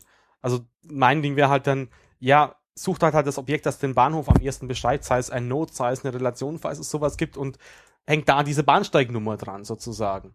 Ähm, ist wieder die Frage, braucht man extra Tag dafür oder nimmt man Ref dafür und sagt dann irgendwo an der Stelle, Ref an dem Bahnhof heißt dann einfach das hier. Und Mhm. dass du sozusagen dann halt diese Nummer aus den, den, den geografischen Daten, also einfach aus den indirekten, äh, indirekten Beziehungen der OSM-Daten sozusagen an sich dann zusammenbastelt. Mhm. Das wäre ja auch eine Möglichkeit. Klar ist jetzt im ersten, auf den ersten Blick mehr Aufwand und du musst dich mehr durcheinander, musst mehr dich mit dem Zeug auseinandersetzen. Aber mit so Tools wie äh, Overpass äh, API kannst du ja auch solche Abfragen relativ einfach schreiben, ohne dass du jetzt selber Code machen musst. Und das hätte ein geiles, großes, einen großen Vorteil. Im Gegensatz zu der ID, die man erstmal überall reintun muss, würde ein solcher Ansatz, der quasi die bestehenden Daten von OSM schon nutzt, sofort weltweit funktionieren. Oder zumindest da, wo es, wo ÖPNV also gut, gut gemappt ist, würde es sofort überall gehen. Und man müsste sich nicht drum kümmern. Das wäre halt auch, das wäre für mich der Grund, warum ich sowas lieber implementieren würde. Was lieber implementieren, also dieses, dieses selber zusammenbasteln, anstatt einen Tag, wo schon Genau, sich das anhand der bestehenden äh, Objekte und Taggings in OSM quasi zusammenzusuchen und zu sagen, okay, ein Bahnhof, also ich, ein Haltestellenzeichen in der Nähe des Gleises Gleis 1 im Bahnhof äh, München Hauptbahnhof im Landkreis München hat folgende Nummer und das baue ich mir halt aus den bestehenden Zusammenhängen dann selber zusammen und das funktioniert dann ja gleich in jedem, in jeder Stadt, in jedem Bahnhof. Naja, also ganz so abwegig ist das natürlich alles nicht, was sie da vorschlagen. Wenn du einen Tag hast, den kannst du leicht kontrollieren. Ja. Das kannst du aber so auch. Also du musst dir, musst dir in, in beiden Fällen irgendwelche Tools schreiben, die schauen, okay, was wurden da Veränderungen der, gemacht? Ja, Macht aber das Sinn zugeben, oder dass nicht? der Gedanke schon ist, so ist es etwas vielleicht leichter. Ja. Ähm, für, für wen ist es leichter? Für, die, die, die Leute, die den Code schreiben. genau. Für die Mapper wird es dadurch nur schwieriger. Genau, genau. Und das muss man hin halt, ähm, finde ich, äh, das muss die Community denen einfach mal sagen, dass es, äh, dass wir vor allem für die Mapper das sind und so weiter. Das, ist ja genau das, was sie auch nicht wissen, was du auch im Wiki nicht nachlesen kannst in dem Sinne, so wirklich, ne? Das sind einfach das Erfahrung und das Wissen, die du in Jahren dann mal angesammelt hast. Ja, man könnte es auch mal dokumentieren im Wiki, aber ja. Ja, aber wer, wer soll's machen? Äh, Bisher Jeder. ist es nicht passiert. Wir sind äh, neun Jahre alt oder so. Ja. Ich sehe nicht, dass das in den nächsten Jahren kommt. Ja, das, Das muss einer machen. So, das macht gerade keiner, hat keiner. Was kam denn dabei raus, Michael, also auf dem Treffen gestern? Also was, was, Ja, was wir- war ihr weiter geplantes Vorgehen oder? Wir haben Genau, drüber, drüber, drüber geredet, dass sie äh, auch Richtung einem Proposal gehen sollen und ähm, das mal irgendwie dokumentieren sollen. Ja. Mhm. Also Die Diskussion sozusagen, zusammenfassen und so weiter, äh, dass man da zu einem, zu einem ja wirklich nutzbaren äh, Vorschlag kommt, Ja. wie man das dann, dann umsetzen könnte und so weiter. Okay, also dass Wobei- man einfach die Diskussion mal zusammenfasst, ja. Das macht Sinn, also. Ja. Ja. Gut, äh, also aus, aus, aus diesem TMC-Projekt, Daraus kannst du in dem Fall nichts lernen und vor allem da gibt's halt noch Infos, die jetzt nicht so ganz öffentlich sind, die man nur wieder auf irgendwelchen Hacking-Weekends Ja, so nebenbei erfällt. ja, aber genau, halt- also du du kannst da schon was lernen. Also ähm, wenn man wenn man sich nicht auskennt in der Sache, ja, da kann man ja mal fragen, der vielleicht sich mehr auskennt. Ja, wir Und haben auch das im Thema, Bereich OSM gibt's Leute, die äh, die ernähren ihre Familie dadurch, ja. Das heißt, du könntest mal vielleicht jemanden suchen, auf, gibt's, das findet man schon im Netz, äh, und fragen, äh, kannst du mich mal für ein paar Tage für mich arbeiten und da was herstellen? Ja, bevor ich mich da jetzt durch 100 ja, Wiki-Seiten würdest du lese. jetzt, Oder würdest du jetzt zumindest sagen, beraten. würdest du jetzt sagen, dass sie was falsch gemacht haben, indem sie sich auf talk.de gewendet haben? Nö, würde ich nicht sagen. Das, das war nicht grundsätzlich nicht falsch. Also Aber ich, sie haben halt allein nicht- schon, um zu sagen, guck mal, wir, wir machen da jetzt was. Ja. Fände ich wichtig. Also, und Nee, ich, ich finde an ihrem Vorgehen auch nichts auszusitzen. Also ihr Vorschlag ist nicht passend, so inhaltlich. Die Idee ist grundsätzlich gut und ihr Vorgehen ist auch grundsätzlich gut. Ihr, die, die, die konkrete Ausarbeitung ist noch nicht so toll. Wir, darüber diskutieren wir ja auch gerade eigentlich, wie man es denn vielleicht machen könnte. Ähm, was ich mir, was sie besser machen könnten, wäre eben aktiver an der Diskussion zu beteiligen. Wenn ihr habt das Samstag-Sonntags-Problem schon beschrieben, aber gerade da, meine, wie viele Mails gab es von der jetzt? Zwei, glaube ich. Und irgendwie 50 von, von Mappern. Man kann verstehen, dass sie sich vielleicht erschlagen fühlen, aber gut, sie haben sich in diese Hölle begeben. Jetzt müssen sie auch gucken, wie sie mit dem Teufel klarkommen. Ja, das ist aber, das ist aber genau, genau der, der Punkt, wo ich vorher gesagt habe, das sind zwei Welten, die aufeinander prallen. Also zum Beispiel in der Firma, du musst dich halt abstimmen oder sonst irgendwas. In der, in der Community kann jeder vor sich hin brabbeln. Ja, wenn sie als Vertreterin äh, der, der Firma da in der Mailingliste postet, dann kann sie nicht ihre eigene Meinung posten, sondern da muss sie sich schon mit Kollegen abstimmen und so weiter. Das nee, so das sehe ich anders. Das sehe ich anders. Du brauchst eine Person, die entscheidungsbevollmächtigt ist für das Projekt und die macht die Kommunikation. Und dann im Zweifelsfall, wenn, wenn, wenn, wenn sie eine Programmiererin ist, dann hat sie mit Sicherheit irgendeinen Projektleiter. Und dann ist es dessen Aufgabe, mit der Community zu klären, wo geht das Projekt hin? Weil er leitet es ja schließlich. Und dann muss der halt dahin kommen und diskutieren.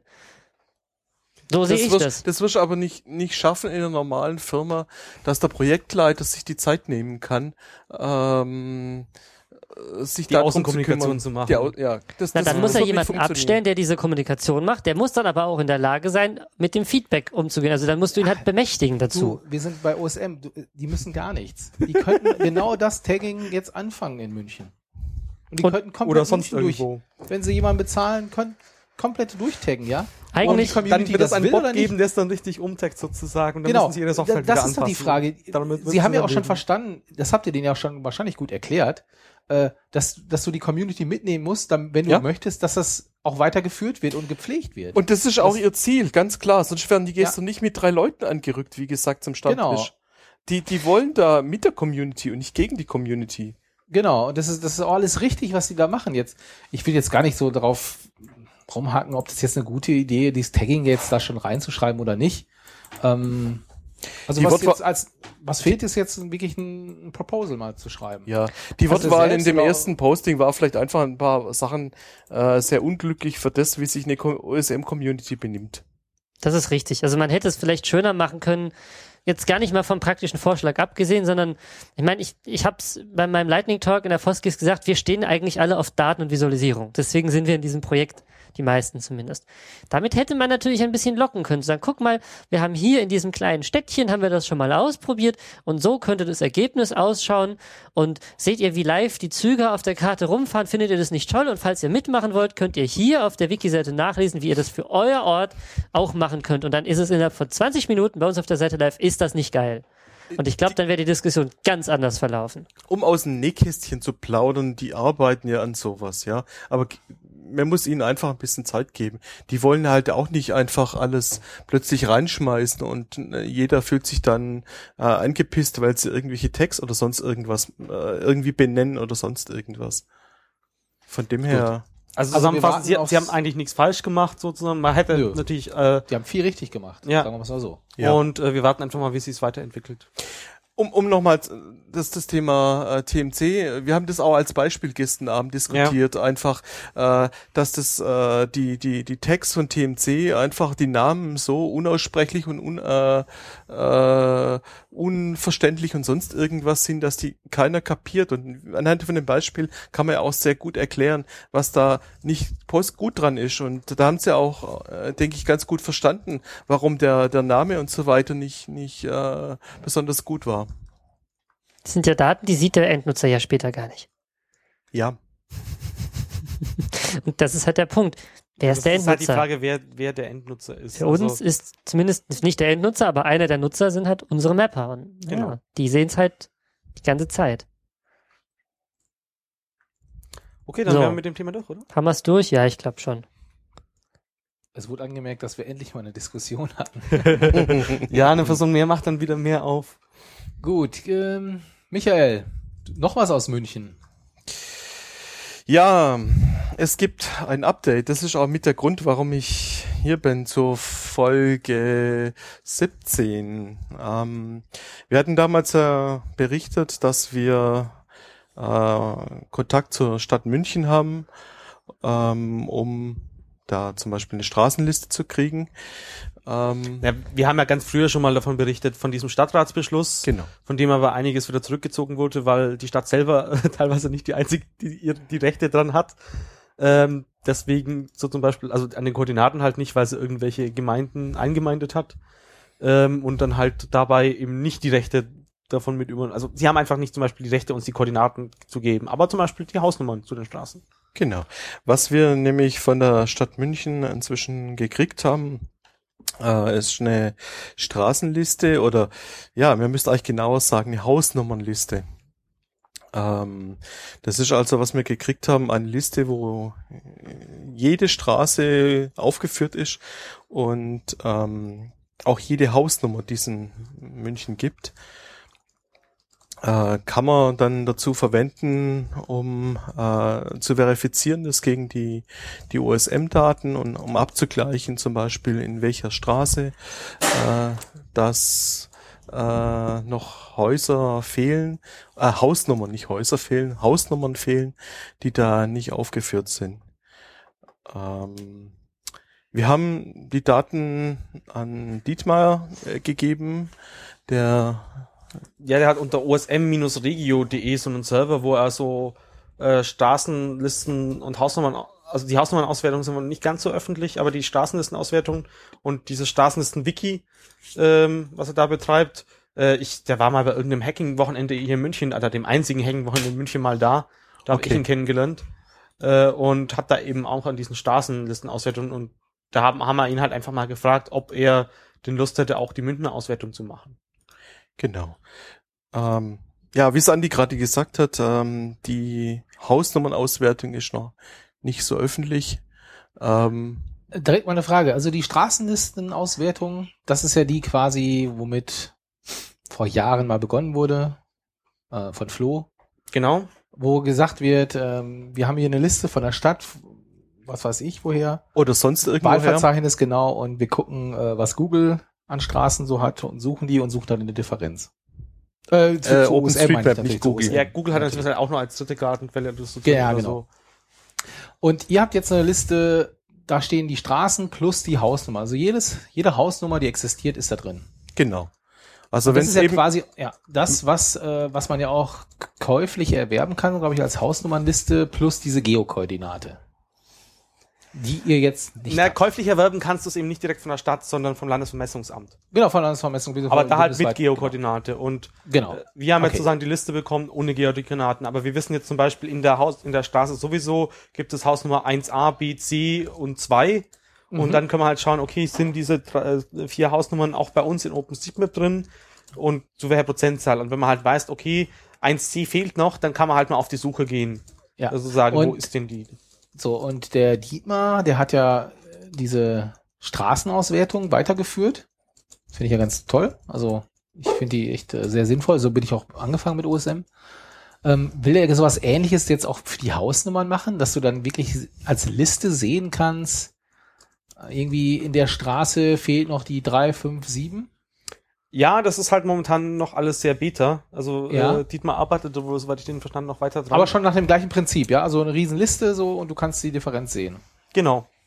Okay. Also ja, du kannst halt, äh, du hast, hast halt eine Kartendarstellung. Also ich glaube, das ist momentan. Ach so. Das, das ist momentan halt äh, ein riesiges äh, OSM-File, ich glaube 35 MB, das dann im Browser gerendert wird und du kannst dann halt auf die einzelnen Straßen draufklicken und siehst dann, welche Straße ist das hier.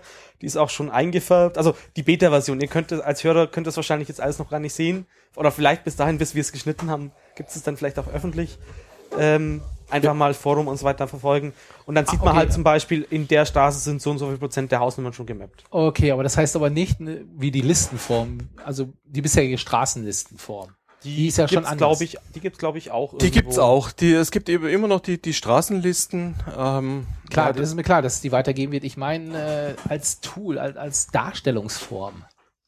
Das weiß ich nicht, ähm, ob das äh, Dietmar äh, so noch äh, machen will, dass er einfach eine Liste ausspuckt von wegen Hausnummer 5 und 7 in der Straße fehlt bei OSM oder Das, umgekehrt. das gibt's glaube ich. Also in der Debug-Ansicht siehst du auch, was fehlt und was da ist. ah, okay. Ah, okay, gut. Da brauchst du halt diese, Okay, diesen, das heißt, wir sind gespannt auf die Seite. genau. Ja. Sonst noch was äh, zum Thema München und Straßen oder wollt ihr dann ein Projekt machen daraus oder? Wir wollten gestern am Stammtisch diskutieren, aber wir haben dann fast einen ganzen Stammtisch über das. Thema ÖPNV diskutiert. ähm, außerdem waren gestern Abend ein paar Leute, die typischerweise da sind, in äh, München nicht da. Also war relativ ja dünn besucht, jetzt ausnahmsweise mal. Ähm, vielleicht war das Wetter einfach zu schön gestern. Also klar, man hätte natürlich wieder so eine Auswertung, Und- die man nicht extra selber machen muss, so dann, dass man sich eben mit anderen messen kann, wer hat jetzt gerade mehr Hausnummern gemappt und so weiter. Ja, also ich denke, dass wir da so ein Pro Project of the Month oder Multi-Month oder sowas draus machen müssen Mhm. hier in München, um die Datenqualität zu verbessern. Da gibt's schon noch einiges zu tun. Ja, wobei es rechts der ISA ja anscheinend ganz gut aussieht. ja ich, ich habe es jetzt im Detail noch nicht äh, Also genau hat uns angucken können. äh, für rechts der ISA. Genau. Ja, aber insgesamt kann man ja sagen, äh, herzlichen Glückwunsch München hier, dass sie euch die Listen gegeben haben. Ja, Da kommen wir Das- nämlich zum, zu einer anderen Stadt, die was Ähnliches gemacht hat, nämlich Köln. Äh, darüber kann ich ja mal ein bisschen erzählen. Ähm, haben vielleicht einige mitgekriegt. Ähm, Köln hat auch eine Hausnummernliste veröffentlicht, als Open Data bereitgestellt. Bei denen, die sind ja etwas weiter, die haben so ein Open Data Portal. Und bei denen äh, wurde die Geokoordinate nicht weggekürzt, sondern äh, die hat die Stadt Köln dran gelassen. Ähm, die Kölner Mapper, äh, der Stammtisch da, hat sich dann auch sofort überlegt, das wäre super, wenn wir das irgendwie nutzen könnten und äh, die bereiten gerade einen Import vor. Also sie nennen es Import, aber es wird kein Import im Sinne von ähm, wir, wir ergänzen die Daten automatisiert für ganz Köln, ähm, sondern da wird irgendwie so ein Zwischending passieren. Ich weiß gar nicht genau, was sie sich technisch da überlegt haben. Ähm, wer da genaueres wissen will, die haben eine Wiki-Seite ähm, erstellt für Adressimport Köln. Ähm, haben auch entsprechend, glaube ich, auf der Mailingliste Imports. Das ist eine englischsprachige Mailingliste, wo eigentlich Importe diskutiert werden sollen, also vorher. Haben sich auch mal gemeldet. Und entsprechend äh, kann ich dann ja auch mal aus dem Nähkästchen plaudern. Ähm, wir haben in Dortmund ja ganz gute Kontakte äh, zu Aerowest. Und jetzt mit dieser Kölner Liste kam uns die Idee, wir könnten ja mal wieder da den guten Tag sagen. Und wir sind jetzt in Gesprächen dabei, dass wir für die Kölner aktuelle Luftbilder besorgen von Aerowest. Ähm, weil die Kölner haben festgestellt, dass sie, oder wenn man da drauf geht, sieht man es auch, dass die nicht so viele Buildings haben. Ah ja. Und äh, vielleicht können wir dann helfen, wenn wir gute georeferenzierte, hochauflösende Bilder haben, dass vielleicht äh, so ein Projekt gestartet werden kann. Äh, die, die Community zeichnet die Buildings und dann können die Kölner ihre Hausnummern da reintragen oder umgekehrt. Äh, ja, und da sind wir jetzt gerade bei, das zu klären, wie wir das technisch machen und äh, wieder einen Vertrag oder irgendwie sowas zu unterschreiben. Das ist in der Planung. Das habt ihr ja schon mehrmals gemacht mit diesen Luftbildern und Aerowest. Genau, das, das genau. Wir haben das ja schon ein paar Mal gemacht und ähm, in letzter Zeit wenig äh, durch mal wieder Zeitprobleme auf allen Seiten. Aber äh, da wollen wir jetzt mal für Köln mal gucken.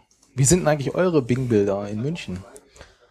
Äh, ja, es ist halt immer so problematisch. Also man hat von den, man, man, wenn man halt davor diese schönen digitalen Otto-Fotos gewohnt ist, wo halt wirklich ein Gebäude, wo das Ganze normalisiert ist, sodass du halt die, die Seitenwände der Gebäude nicht siehst und dann halt genau weißt, wo das Gebäude ist und dann plötzlich mit den Bing-Bildern arbeiten musst, ist schon schwierig. Also, also allgemein in, in Bayern. Also es gibt ja diese vom Bayerischen Vermessungsamt diese Bilder, aber die sind halt nur auf zwei Meter Mhm. pro Pixel Mhm. und äh, Bing ist da schon hochauflösender, aber dann weißt du halt nicht mehr, wo das Gebäude steht und also gerade bei meinem Heimatort, äh, der wo halt ein bisschen mehr im ländlichen Gebiet ist, da hat halt mal einer der Autoren von der ähm, Topo OSM Karte, also die, wo die Topo 50 aussieht, nur in OSM, mit OSM-Daten äh, und, und Mapnik-Stil, ähm, viel eingezeichnet, aber ich kann gar nicht mehr nachvollziehen, von was er das abgezeichnet hat. Das müssen irgendwelche ältere Bing-Luftbilder sein und wenn ich jetzt die Bing-Luftbilder einblende, dann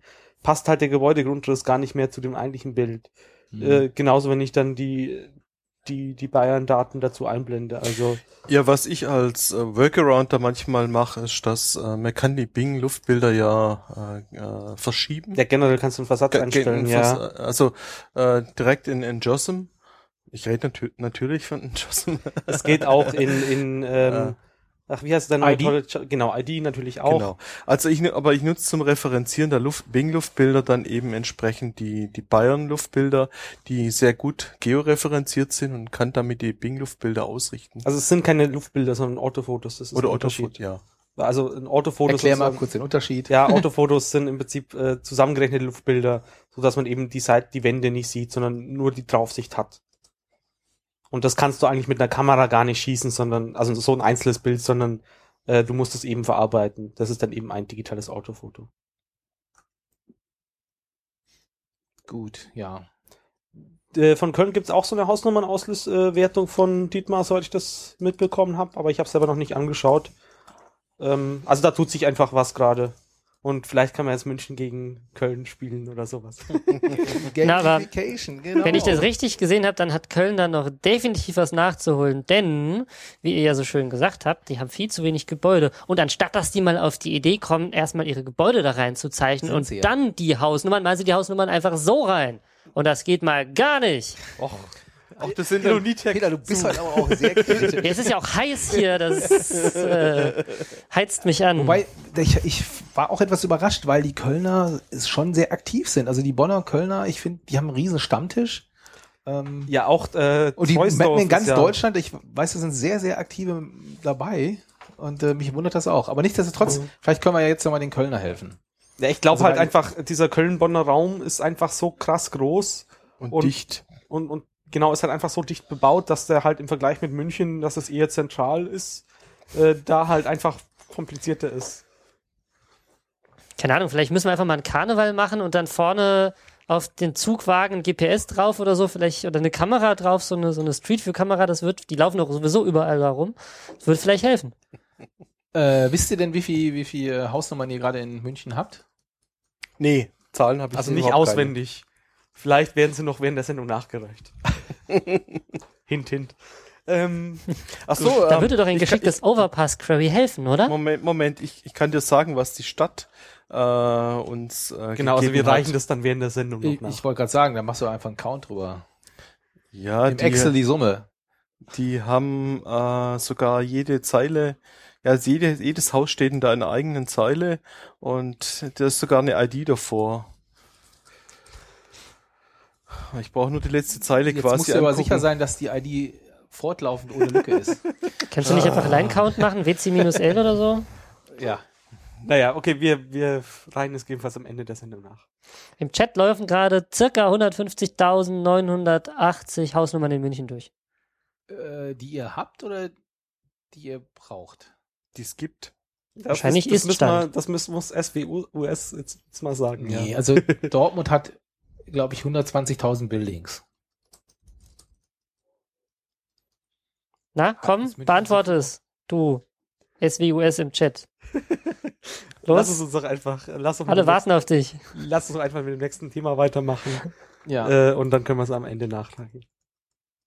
So, was ist denn das nächste Thema? Wieder Es kann nicht sein, dass wir nur 5344 Ze äh, Gebäude haben. Du wolltest dich über universitäre Projekte auslassen. Stimmt, ich bin ja eh schon so am Rad, da ja. kann man es gleich durchziehen.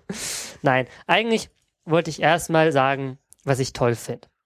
Und zwar hat sich ähm, jemand, äh, der äh, allem Anschein nach äh, von der Uni Heidelberg kam, auf der Mailingliste gemeldet und hat ein Beispiel dafür gebracht, wie wirklich gutes Label-Placement auf Karten aussehen kann, die aus OSM-Daten gerechnet werden. Kurz, ähm, als Hintergrund das Problem, wenn man so eine Karte malt, also man, hat, man, schreibt, man schreibt ein Computerprogramm, das eine Karte aus Daten malen soll, dann möchte man ja nicht Text über anderen Text drüber drucken, weil dann kann man beide nicht mehr lesen. Also muss man sich irgendeine Algorithmik überlegen und die verhindert, dass man ein Label über ein anderes druckt. Bei Mapnik funktioniert es normalerweise so, das erste Label, das kommt, wird gemalt und dann wird sich gemerkt, dass da schon was ist. Und das nächste Label, wenn es diesen Bereich überschneiden würde, wird einfach nicht mehr gemalt. Das sorgt dafür, dass die Elemente, die zuerst gemalt werden, da sind und die, die später kommen, nicht mehr. Das hat also nichts mit der Wi- Wichtigkeit zu tun, ob das jetzt eine Stadt ist oder nur eine Straße oder eine Hauptstadt oder eine normale Stadt, sondern einfach mehr oder weniger zufällig, ein bisschen gesteuert, aber im Großen und Ganzen zufällig, was zuerst kommt, wird gemalt und was zuletzt kommt, nicht mehr. Naja, also ganz zufällig aus nicht. Also es gibt ja dann in den Mapping-Style-Sheets entsprechende Queries, die dafür sorgen, dass dann zuerst die großen Städte gemalt werden. Damit, also damit behebt man das so ein bisschen. Ja, so ein bisschen, aber auch nur so ein bisschen. Und oft fehlen eben wichtige Dinge. So Hauptstadt ist nicht drin, aber die kleine Stadt daneben schon. So, weil das halt nur so, so ein bisschen hingetrickst ist. Und diese, diese Person, die sich da auf der Mailingliste gemeldet hat, die hat ein Beispiel gemacht, wie das denn sein könnte, wenn die Welt toll wäre. Also wie Label Placement in toll ausschauen könnte. Und das äh, hat, äh, ist da wohl erarbeitet worden im Rahmen eines ähm, universitären Projekts. Ich glaube, es genau. war eine Doktorarbeit. Und äh, er zeigt halt, so könnte es sein. Das ist der Vergleich zu eurem. Seht ihr, wie viel besser das ist? Äh, und dann fragen wir halt nach. Danke für diese tolle Information. Also es wurde nachgefragt. Gibt es denn den Algorithmus dazu irgendwo zum Angucken? Wir würden das gern bei uns einbauen. Und die Antwort ist, nö. Der Algorithmus, der ist nicht Open Source. wir werden da äh, ein Paper irgendwann in den nächsten Monaten irgendwo hin veröffentlichen, wo so ein bisschen unser Modell beschrieben ist, mit dem wir das machen. Aber halt nicht genau wie und wir wissen auch, es wird auch vielleicht, keine Ahnung, published heißt ja nicht, dass es auch kostenfrei zugänglich ist. Kann ja auch sein, dass es in irgend so sauteuren Zeitschrift ist, die man als Normalmensch nicht kriegt. Keine Ahnung, ob sie das zurückgeben. Und so ein bisschen muss ich sagen, also erst, eigentlich finde ich das erstmal nur sehr schade, weil da hat sich jemand richtig viel Mühe gemacht. Der hat es nicht nur wissenschaftlich erarbeitet, sondern auch programmiert und gezeigt, dass es in der Webkarte funktionieren kann. Und alle sind heiß drauf, alle wollen es haben und keiner kriegt's. So, und das finde ich erstmal schade. So, und dann denke ich länger drüber nach und denke mir, was soll denn der Kack? Ja, wir machen da Daten, OpenStreetMap stellt Daten kostenlos für universitäre Projekte für jeden da draußen zur Verfügung. Wir sind die Schultern, auf denen die stehen. Aber es geben sie uns zurück und feuchten Furz. Und das finde ich echt irgendwie, ah, das kotzt mich an. So. Und insbesondere kotzt mich's an, wenn da offensichtlich Source Code da ist der aber nicht verwendet wird. Also ich kann verstehen, wenn Sie sagen, okay, wir wollen uns danach selbstständig machen, wir sind Studenten, wir wollen Geld verdienen, wir müssen ja auch von irgendwas leben, wir machen eine Firma, wir verkaufen das, wir nehmen das irgendwie irgendwo hin mit, es wird genutzt, okay, kann ich mitleben. Womit ich nicht leben kann, ist sowas wie, ja, ach ja, keine Ahnung, wozu wir das brauchen. Ihr kriegt's nicht, Open Source machen wir es auch nicht, kommerziell wollen wir es auch nicht. Wir drucken das auf Papier, legen es in eine Schublade und weg mit. Und da kriege ich echt zu viel, weil das ist richtig schade, dass das so verschwindet da. Und das, das macht mich richtig wütend, dass so Sachen nicht verfügbar sind und dass man die nicht, dass man da nicht rankommen kann. Obwohl sie ja jemand mal erarbeitet hat. So. Und das, das ärgert mich. Was, was, was meint ihr? Ärgert euch das auch? Man hört, dass sich's wütend macht. Danke. naja, also, also generell, also generell ist es ja so, ähm, wenn das eine Doktorarbeit ist, dann muss die, die Doktorarbeit, wenn sie denn mal fertig ist, das kann halt ein bisschen dauern, wie das halt immer so ist. Man macht erst die Implementierung und schreibt danach auf, äh, wie man es denn gemacht hat. Und dann da wird es halt bewertet und dann je nachdem, wie es uns weitergeht. Also, aber Doktorarbeiten müssen an sich veröffentlicht werden. Veröffentlicht heißt es nicht wirklich unbedingt, dass es auch äh, öffentlich im Internet zugänglich sein muss, sondern äh, die andere Alternative ist, dass du einfach 100 Exemplare davon druckst oder also Pi mal Daumen und die dann halt in, in der Bibliothek zur Verfügung stellst oder äh, an Litfaßsäulen in deiner Nähe pinst. Na, das, das gilt nicht. Also, ähm, und selbst auch wenn du es online machst, dann brauchst du halt auch wieder, das muss die nächsten x Jahre verfügbar sein mhm. und, und so Stories. Also da gibt's Regelungen. Ähm, es gibt natürlich auch wieder Sonderfälle, wenn du irgendwelche geheimen Militärprojekte machst, dann äh, ist das Ding wahrscheinlich nur geschwärzt oder so, die öffentlich zugängliche Version. Ähm, aber im, im Regelfall ist das zugänglich. Das kann sich halt jetzt hinziehen. Wir wissen jetzt auch in dem konkreten Fall nicht, was denn die Gründe dafür sind, dass er den Quelltext nicht zur Verfügung steht. Ähm, oft sind halt auch, also allgemein für Papers auch die, oft die Gründe, dass man jetzt als Rot, die Rohdaten nicht gleich zur Verfügung stellen möchte, weil die Angst, man die Angst hat, dass jemand anders sich die Rohdaten nimmt und dann eben schneller damit draußen Paper machen kann, als man selber und der dann die Credits in Anführungsstrichen dafür einheimst. Ähm, also ist immer schwierig, gerade wenn halt unterschiedliche Ressourcen, die Leute unterschiedlich viele Ressourcen haben und so weiter. Ähm, es gibt da auch eine Bewegung, äh, das, so ein bisschen, Open Science nennt sich die, glaube ich. Ich habe bei der, der Open Knowledge Konferenz mal davon gehört, ähm, wo das mehr in die Richtung geht, ja, lass uns das auch so wie die Open Data Bewegung machen, alles schön online stellen und, und so, aber da bin ich jetzt auch nicht so tief drin, wie das da genau läuft. Aber es ist halt auf den ersten Blick immer nicht so einfach und wir wissen halt jetzt auch nicht, was, was es in dem konkreten Fall ist. Also warum naja, man das Quelltext nicht online stellen kann. Ja, er, er sagte, dass es aus dieser äh, dieser Umgebung, die geschaffen wird durch seinen Prof und äh, seine Sponsoren oder die das diese Uni irgendwie sponsieren, dass ja, die, die das irgendwie Geber sozusagen, ja. Genau, dass die in dieser diesem Konglomerat in dieser Wolke dann verhindern, dass es passiert. Das heißt, es wird nicht ganz klar genannt, der will nicht das oder ich benutze es, weil ich will es nicht veröffentlichen, weil ich es dafür benutzen will. Da, das wäre ja völlig okay, wenn du sagst, ich benutze es, weil ich bin ab nächsten sowieso bei dieser Firma und toll. Gut, verstehe ich. Dann ist es wenigstens benutzt aber mit Dingen, die nicht benutzt werden, da habe ich ein Problem. Also, und ich frage mich halt auch einfach, wie, wie, wie soll das funktionieren? Wie sollen wir denn als Menschheit vorankommen mit solchen Akademiken, akademischen, ah! Wenn wir nicht schön gezeichnete Karten haben, ne? Genau. Ja, wenn Wissen nicht zugänglich ist. Wenn, ja, man müsste, ja? Halt, man müsste jetzt mal, muss halt warten, bis diese Ausarbeitung da ist und dann da mal reinschauen und schauen, wie, wie weit einem das denn was bringt. Und dann kann man eigentlich erst klar sagen, ähm, was denn, wie man das, oder ob das Ding jetzt berechtigt ist sozusagen oder nicht. Kleine Zwischenfrage. Random Soll ich. Peter noch eine Clubmate geben? Danke, Marc, für die neue Clubmate, damit ich noch mehr ranten kann. Keine Schleichwerbung hier. Ist nicht relevant. Ja, du musst ihm höchstens Baldrian-Tee geben.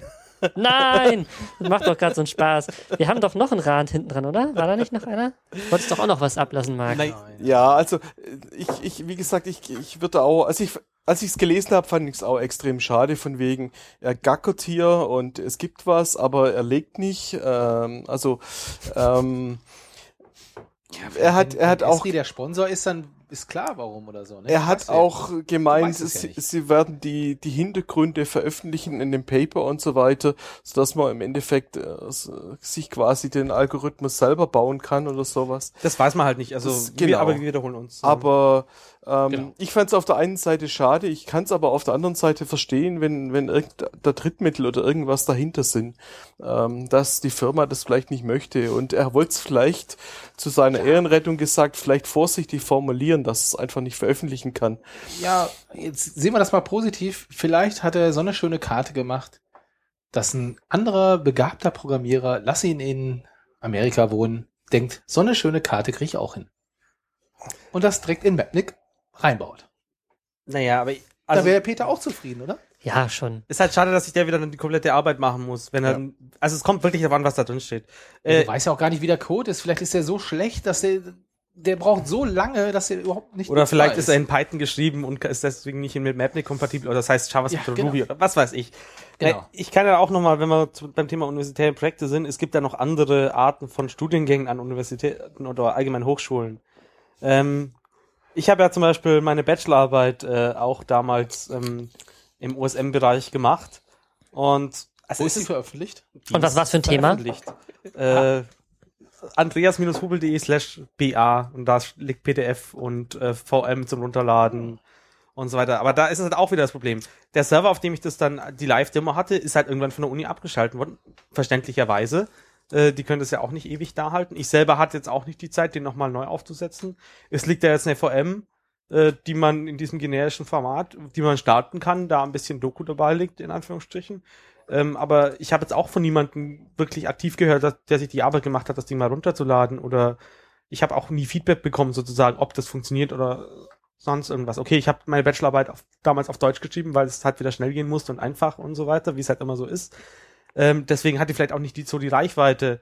Ähm, ja, das ist halt immer das Problem. Also ich habe halt einfach auch nicht die, also eigentlich müsste man richtig Marketing dafür machen. Man müsste, wenn das Ding fertig ist, halt dann äh, sagen, schau mal, wie toll das ist und dann auf jede einzelne kleine Änderung, wenn irgendjemand was mappt, dann das danach pflegen und so weiter. Und die Zeit hat man im, im, im regulären Studienalltag nicht. Das ist halt eigentlich ein Vollzeitstudium und alles, alles andere, was man da weitermachen kann, ist halt eigentlich Freizeit. Also es sei denn, man ist jetzt Mitarbeiter oder sonst irgendwas und kann das dann wieder für ein, Fort, äh, Fort, also für ein Folgeprojekt wieder weiterverwenden oder sowas. Also es ist alles nicht so einfach, wie es es im ersten Moment äh, anhört.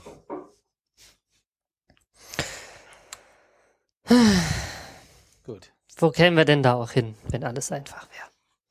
Marc, du hattest noch Ja, wobei den Rand hatte ich ja schon vorhin erwähnt. Ähm, das ist der, nein, das ist der Hinweis über das Core, das Game. Das ähm, hatte ich ja schon erzählt, die Geschichte so, dass Leute vielleicht demotiviert werden, wenn sie erfahren, äh, dass die Sachen dann doch nicht in die USM-Datenbank kommen, sondern das nur angedacht ist. Und die ist angedacht und so, dass so, ich finde, das, das müsste man jetzt mal wirklich, also man sollte mal äh, das voranbringen und äh, ja, Na, ich kann, zum, zum, als Weihnachtsgeschenk könnte, könnten sie uns das ja schenken, so das Spiel. na, okay, man, ich, ich weiß nicht, jetzt hinzugehen und zu sagen, wir verlangen von euch, dass ihr uns das baut, weil wir wollen es gerne haben, das ist fast ein bisschen weit. Sie sollten der Community die Möglichkeit geben, das im Zweifelsfall, wenn sie es denn wirklich wollen, selber zu tun. Also, sie haben diese Datenbank ja. Okay, macht halt irgendwie alle Nacht einen Dump und stellt ihn irgendwo hin. So, dann kann jemand anderes hingehen und sagen, okay, ich ziehe mir das einmal pro Tag, importiere das, mache einen Diff-Abgleich und pumpt die Daten in OSM rein, weil ich kann das ja. Oder ich habe da Interesse dran, ich mache das. Wenn ihr ganz besonders fancy sein wollt, macht irgendwie eine API, wo ich sagen kann, gib mir alle Daten im Zeitraum von X bis Y, kriege ich das einfach als rohen bla ins Gesicht gekotzt, ist ja in Ordnung. Ich bin Programmierer, ich bin das gewohnt, ich kann das irgendwie verarbeiten, baue mir ein Tool dran und ich spiele das für euch zurück. Ich kann verstehen, dass die Studenten sagen, mein Projekt ist rum, jetzt ist wieder Studien dran. Die sind ja auch nicht da, um für OSM Sachen zu coden, sondern um zu studieren. Aber wenn sie sowas machen, dann sollten sie das Endergebnis nicht einfach in, in die Schublade legen, sondern vielleicht wirklich hingehen und sagen, na, ähm, hier sind die Daten, macht doch damit, was ihr wollt. Das wird ja ausreichen. Es wird sich jemand finden und selbst wenn sich keiner findet, kannst du auf jeden, der so rumratet wie ich, sagen, guck, da sind die Daten, mach's doch. Dann ist er ganz klein und still. Ja, wobei äh, Git, äh, ich meine, Cord liegt ja auf Git. Ja, aber das hilft mir nichts, weil ich da die Daten ja nicht herkriege.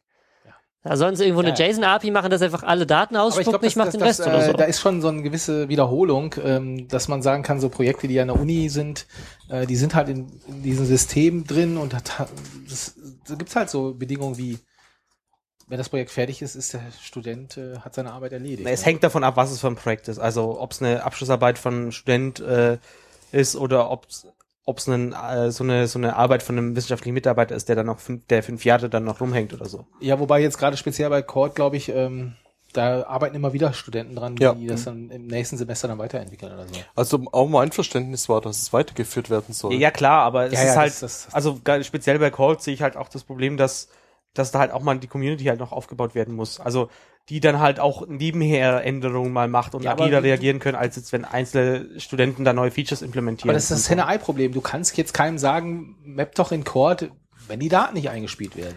ja, ja, klar, aber wenn Du da halt eine Com- Community aufbauen, wenn, weißt du, das ist Nee, so, ich meine, es ist die Entwickler-Community. Also die, die Ach so, entscheidet, ja. dass, dass halt das nicht so eine diktatorische Entscheidung ist, äh, was gibt's denn jetzt für Aufträge in Code oder sonst irgendwas. Und also vielleicht Mr. Stefan Keller, der das ja Ganze irgendwie leitet als, als Prof und die Aufgaben da auch vertippt, halt da auch mal ein bisschen Richtung normale Community öffnen oder ja, es ist schwierig. Also Na, das finde ich gar nicht so schlimm. Wenn es dir nicht passt, die Aufgaben, die drin sind, dann kannst du auf GitHub gehen, dir das Ding klonen, sagen, hier ist übrigens jetzt das neue Chord und da sind die Aufgaben viel besser. Und dann gehen die Leute dahin und machen da ihren Kram. Nur, wenn die ja schon Daten gesammelt haben, dass sie die nicht zur Verfügung stellen, das ist das Problem. Letztlich das stellen ist- sie ja zur Verfügung, aber sie Problem laden sie nicht- Ich glaube, ich glaub, wenn du ihn fragst, dann kriegst du sogar einen Export. Aber was machst du denn dann damit? Also, Den Export ist gibt's ja auch- auf der Webseite. Aber Ja. Na, auf der Webseite gibt's aber nur irgendwie die Ad, die Top 10. Ich krieg nicht alle. Oder? Krieg ich die irgendwo her? ich dachte, du kriegst alle, aber Ich sehe hier nur die Top 10. Das reichen wir auch noch nach. Peter. Danke. Ja, kommen wir doch mal zum nächsten Thema. Ja, wir müssen, wir, wir haben inzwischen die Zahlen. Für die ah, Hausnummern. Zahlen? Ja. Aber Und zwar hat äh, Dietmar die rausgesucht, äh, Roland wohl auch mit der Overpass API, aber die sind wohl von Dietmar ein bisschen zuverlässiger, weil er hat ja die ganzen Dinge dahinter. Also in München äh, sollten wohl äh, 151.000 Hausnummern da sein. Momentan sind es nur 57.000 und ein paar zerquetschte. Ähm, einer meinte dann, ja, das ist schon mal eine Hausnummer. Also, also ein Drittel der Hausnummern ist wohl da in München. Äh, in Köln äh, sind es soll wohl ähm, auch ungefähr so viel, also ein bisschen mehr sogar, äh, 157 157.000. In OSM sind davon äh, 26.000, also nicht ganz Uh. so viel von der Pro- Prozententschneckung. Also nur ein Sechstel, so Pi mal Daumen. ja, dann kann ich ja mal sagen, ich glaube, Dortmund ist, hat fast die 100.000. Von?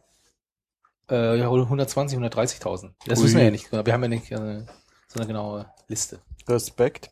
Ja, ich weiß, dass in München in manchen Stadtbezirken im Rahmen der Lizenzumstellung einiges äh, verloren gegangen ist, weil es da einen User gab, der der Lizenzumstellung Auch ich sagen, Hausnummern? Ich dachte, es sei. Gott sei Dank nicht zugestimmt hat, der User, ähm, in gewissem Grad Gott sei Dank nicht zugestimmt.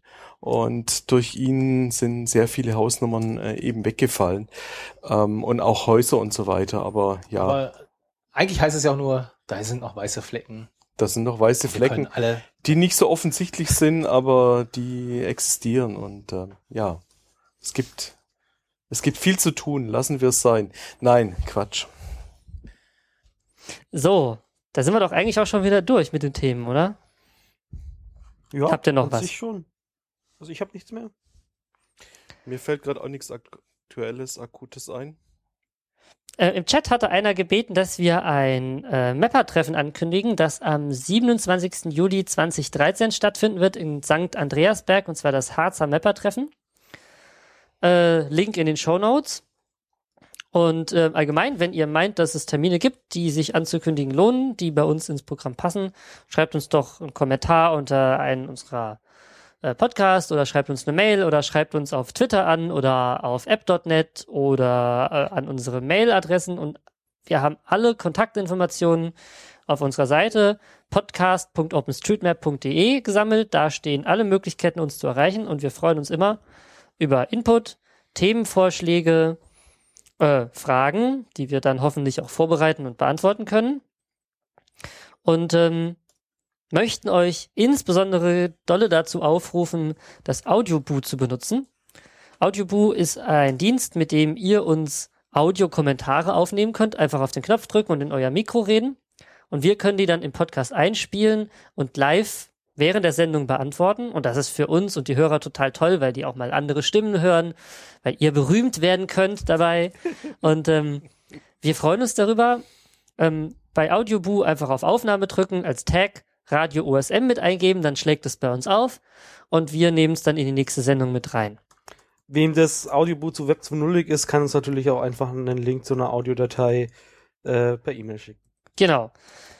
Worum wir auch bitten wollen, vielleicht habt ihr es gemerkt, wir haben in den letzten paar Sendungen unsere neue, damals mal neue Sektion Tag of the Day nicht mehr äh, gehabt, weil uns irgendwie nichts eingefallen ist. Ähm, auch da würden wir uns über Vorschläge freuen. Wenn ihr sagt, oh, ich habe bei Mappen folgenden Tag gefunden und den wusste ich ja noch gar nicht und der ist total toll, packt es in eine der zuvor genannten Kanäle und wir nehmen es für die nächste Sendung mit. Und damit haben wir eigentlich unsere ganzen Ankündigungen gemacht und müssen nur noch winken und Tschüss sagen. Genau. Dann ciao und schönen Abend oder wann auch immer ihr diesen Podcast hört. Äh, aus München von Andy. Und von Michael. Und von Marc aus Frankfurt. Und ich wünsche euch auch noch einen schönen Tag. Macht's gut, bis zum nächsten Mal. Ciao, ciao. Ciao.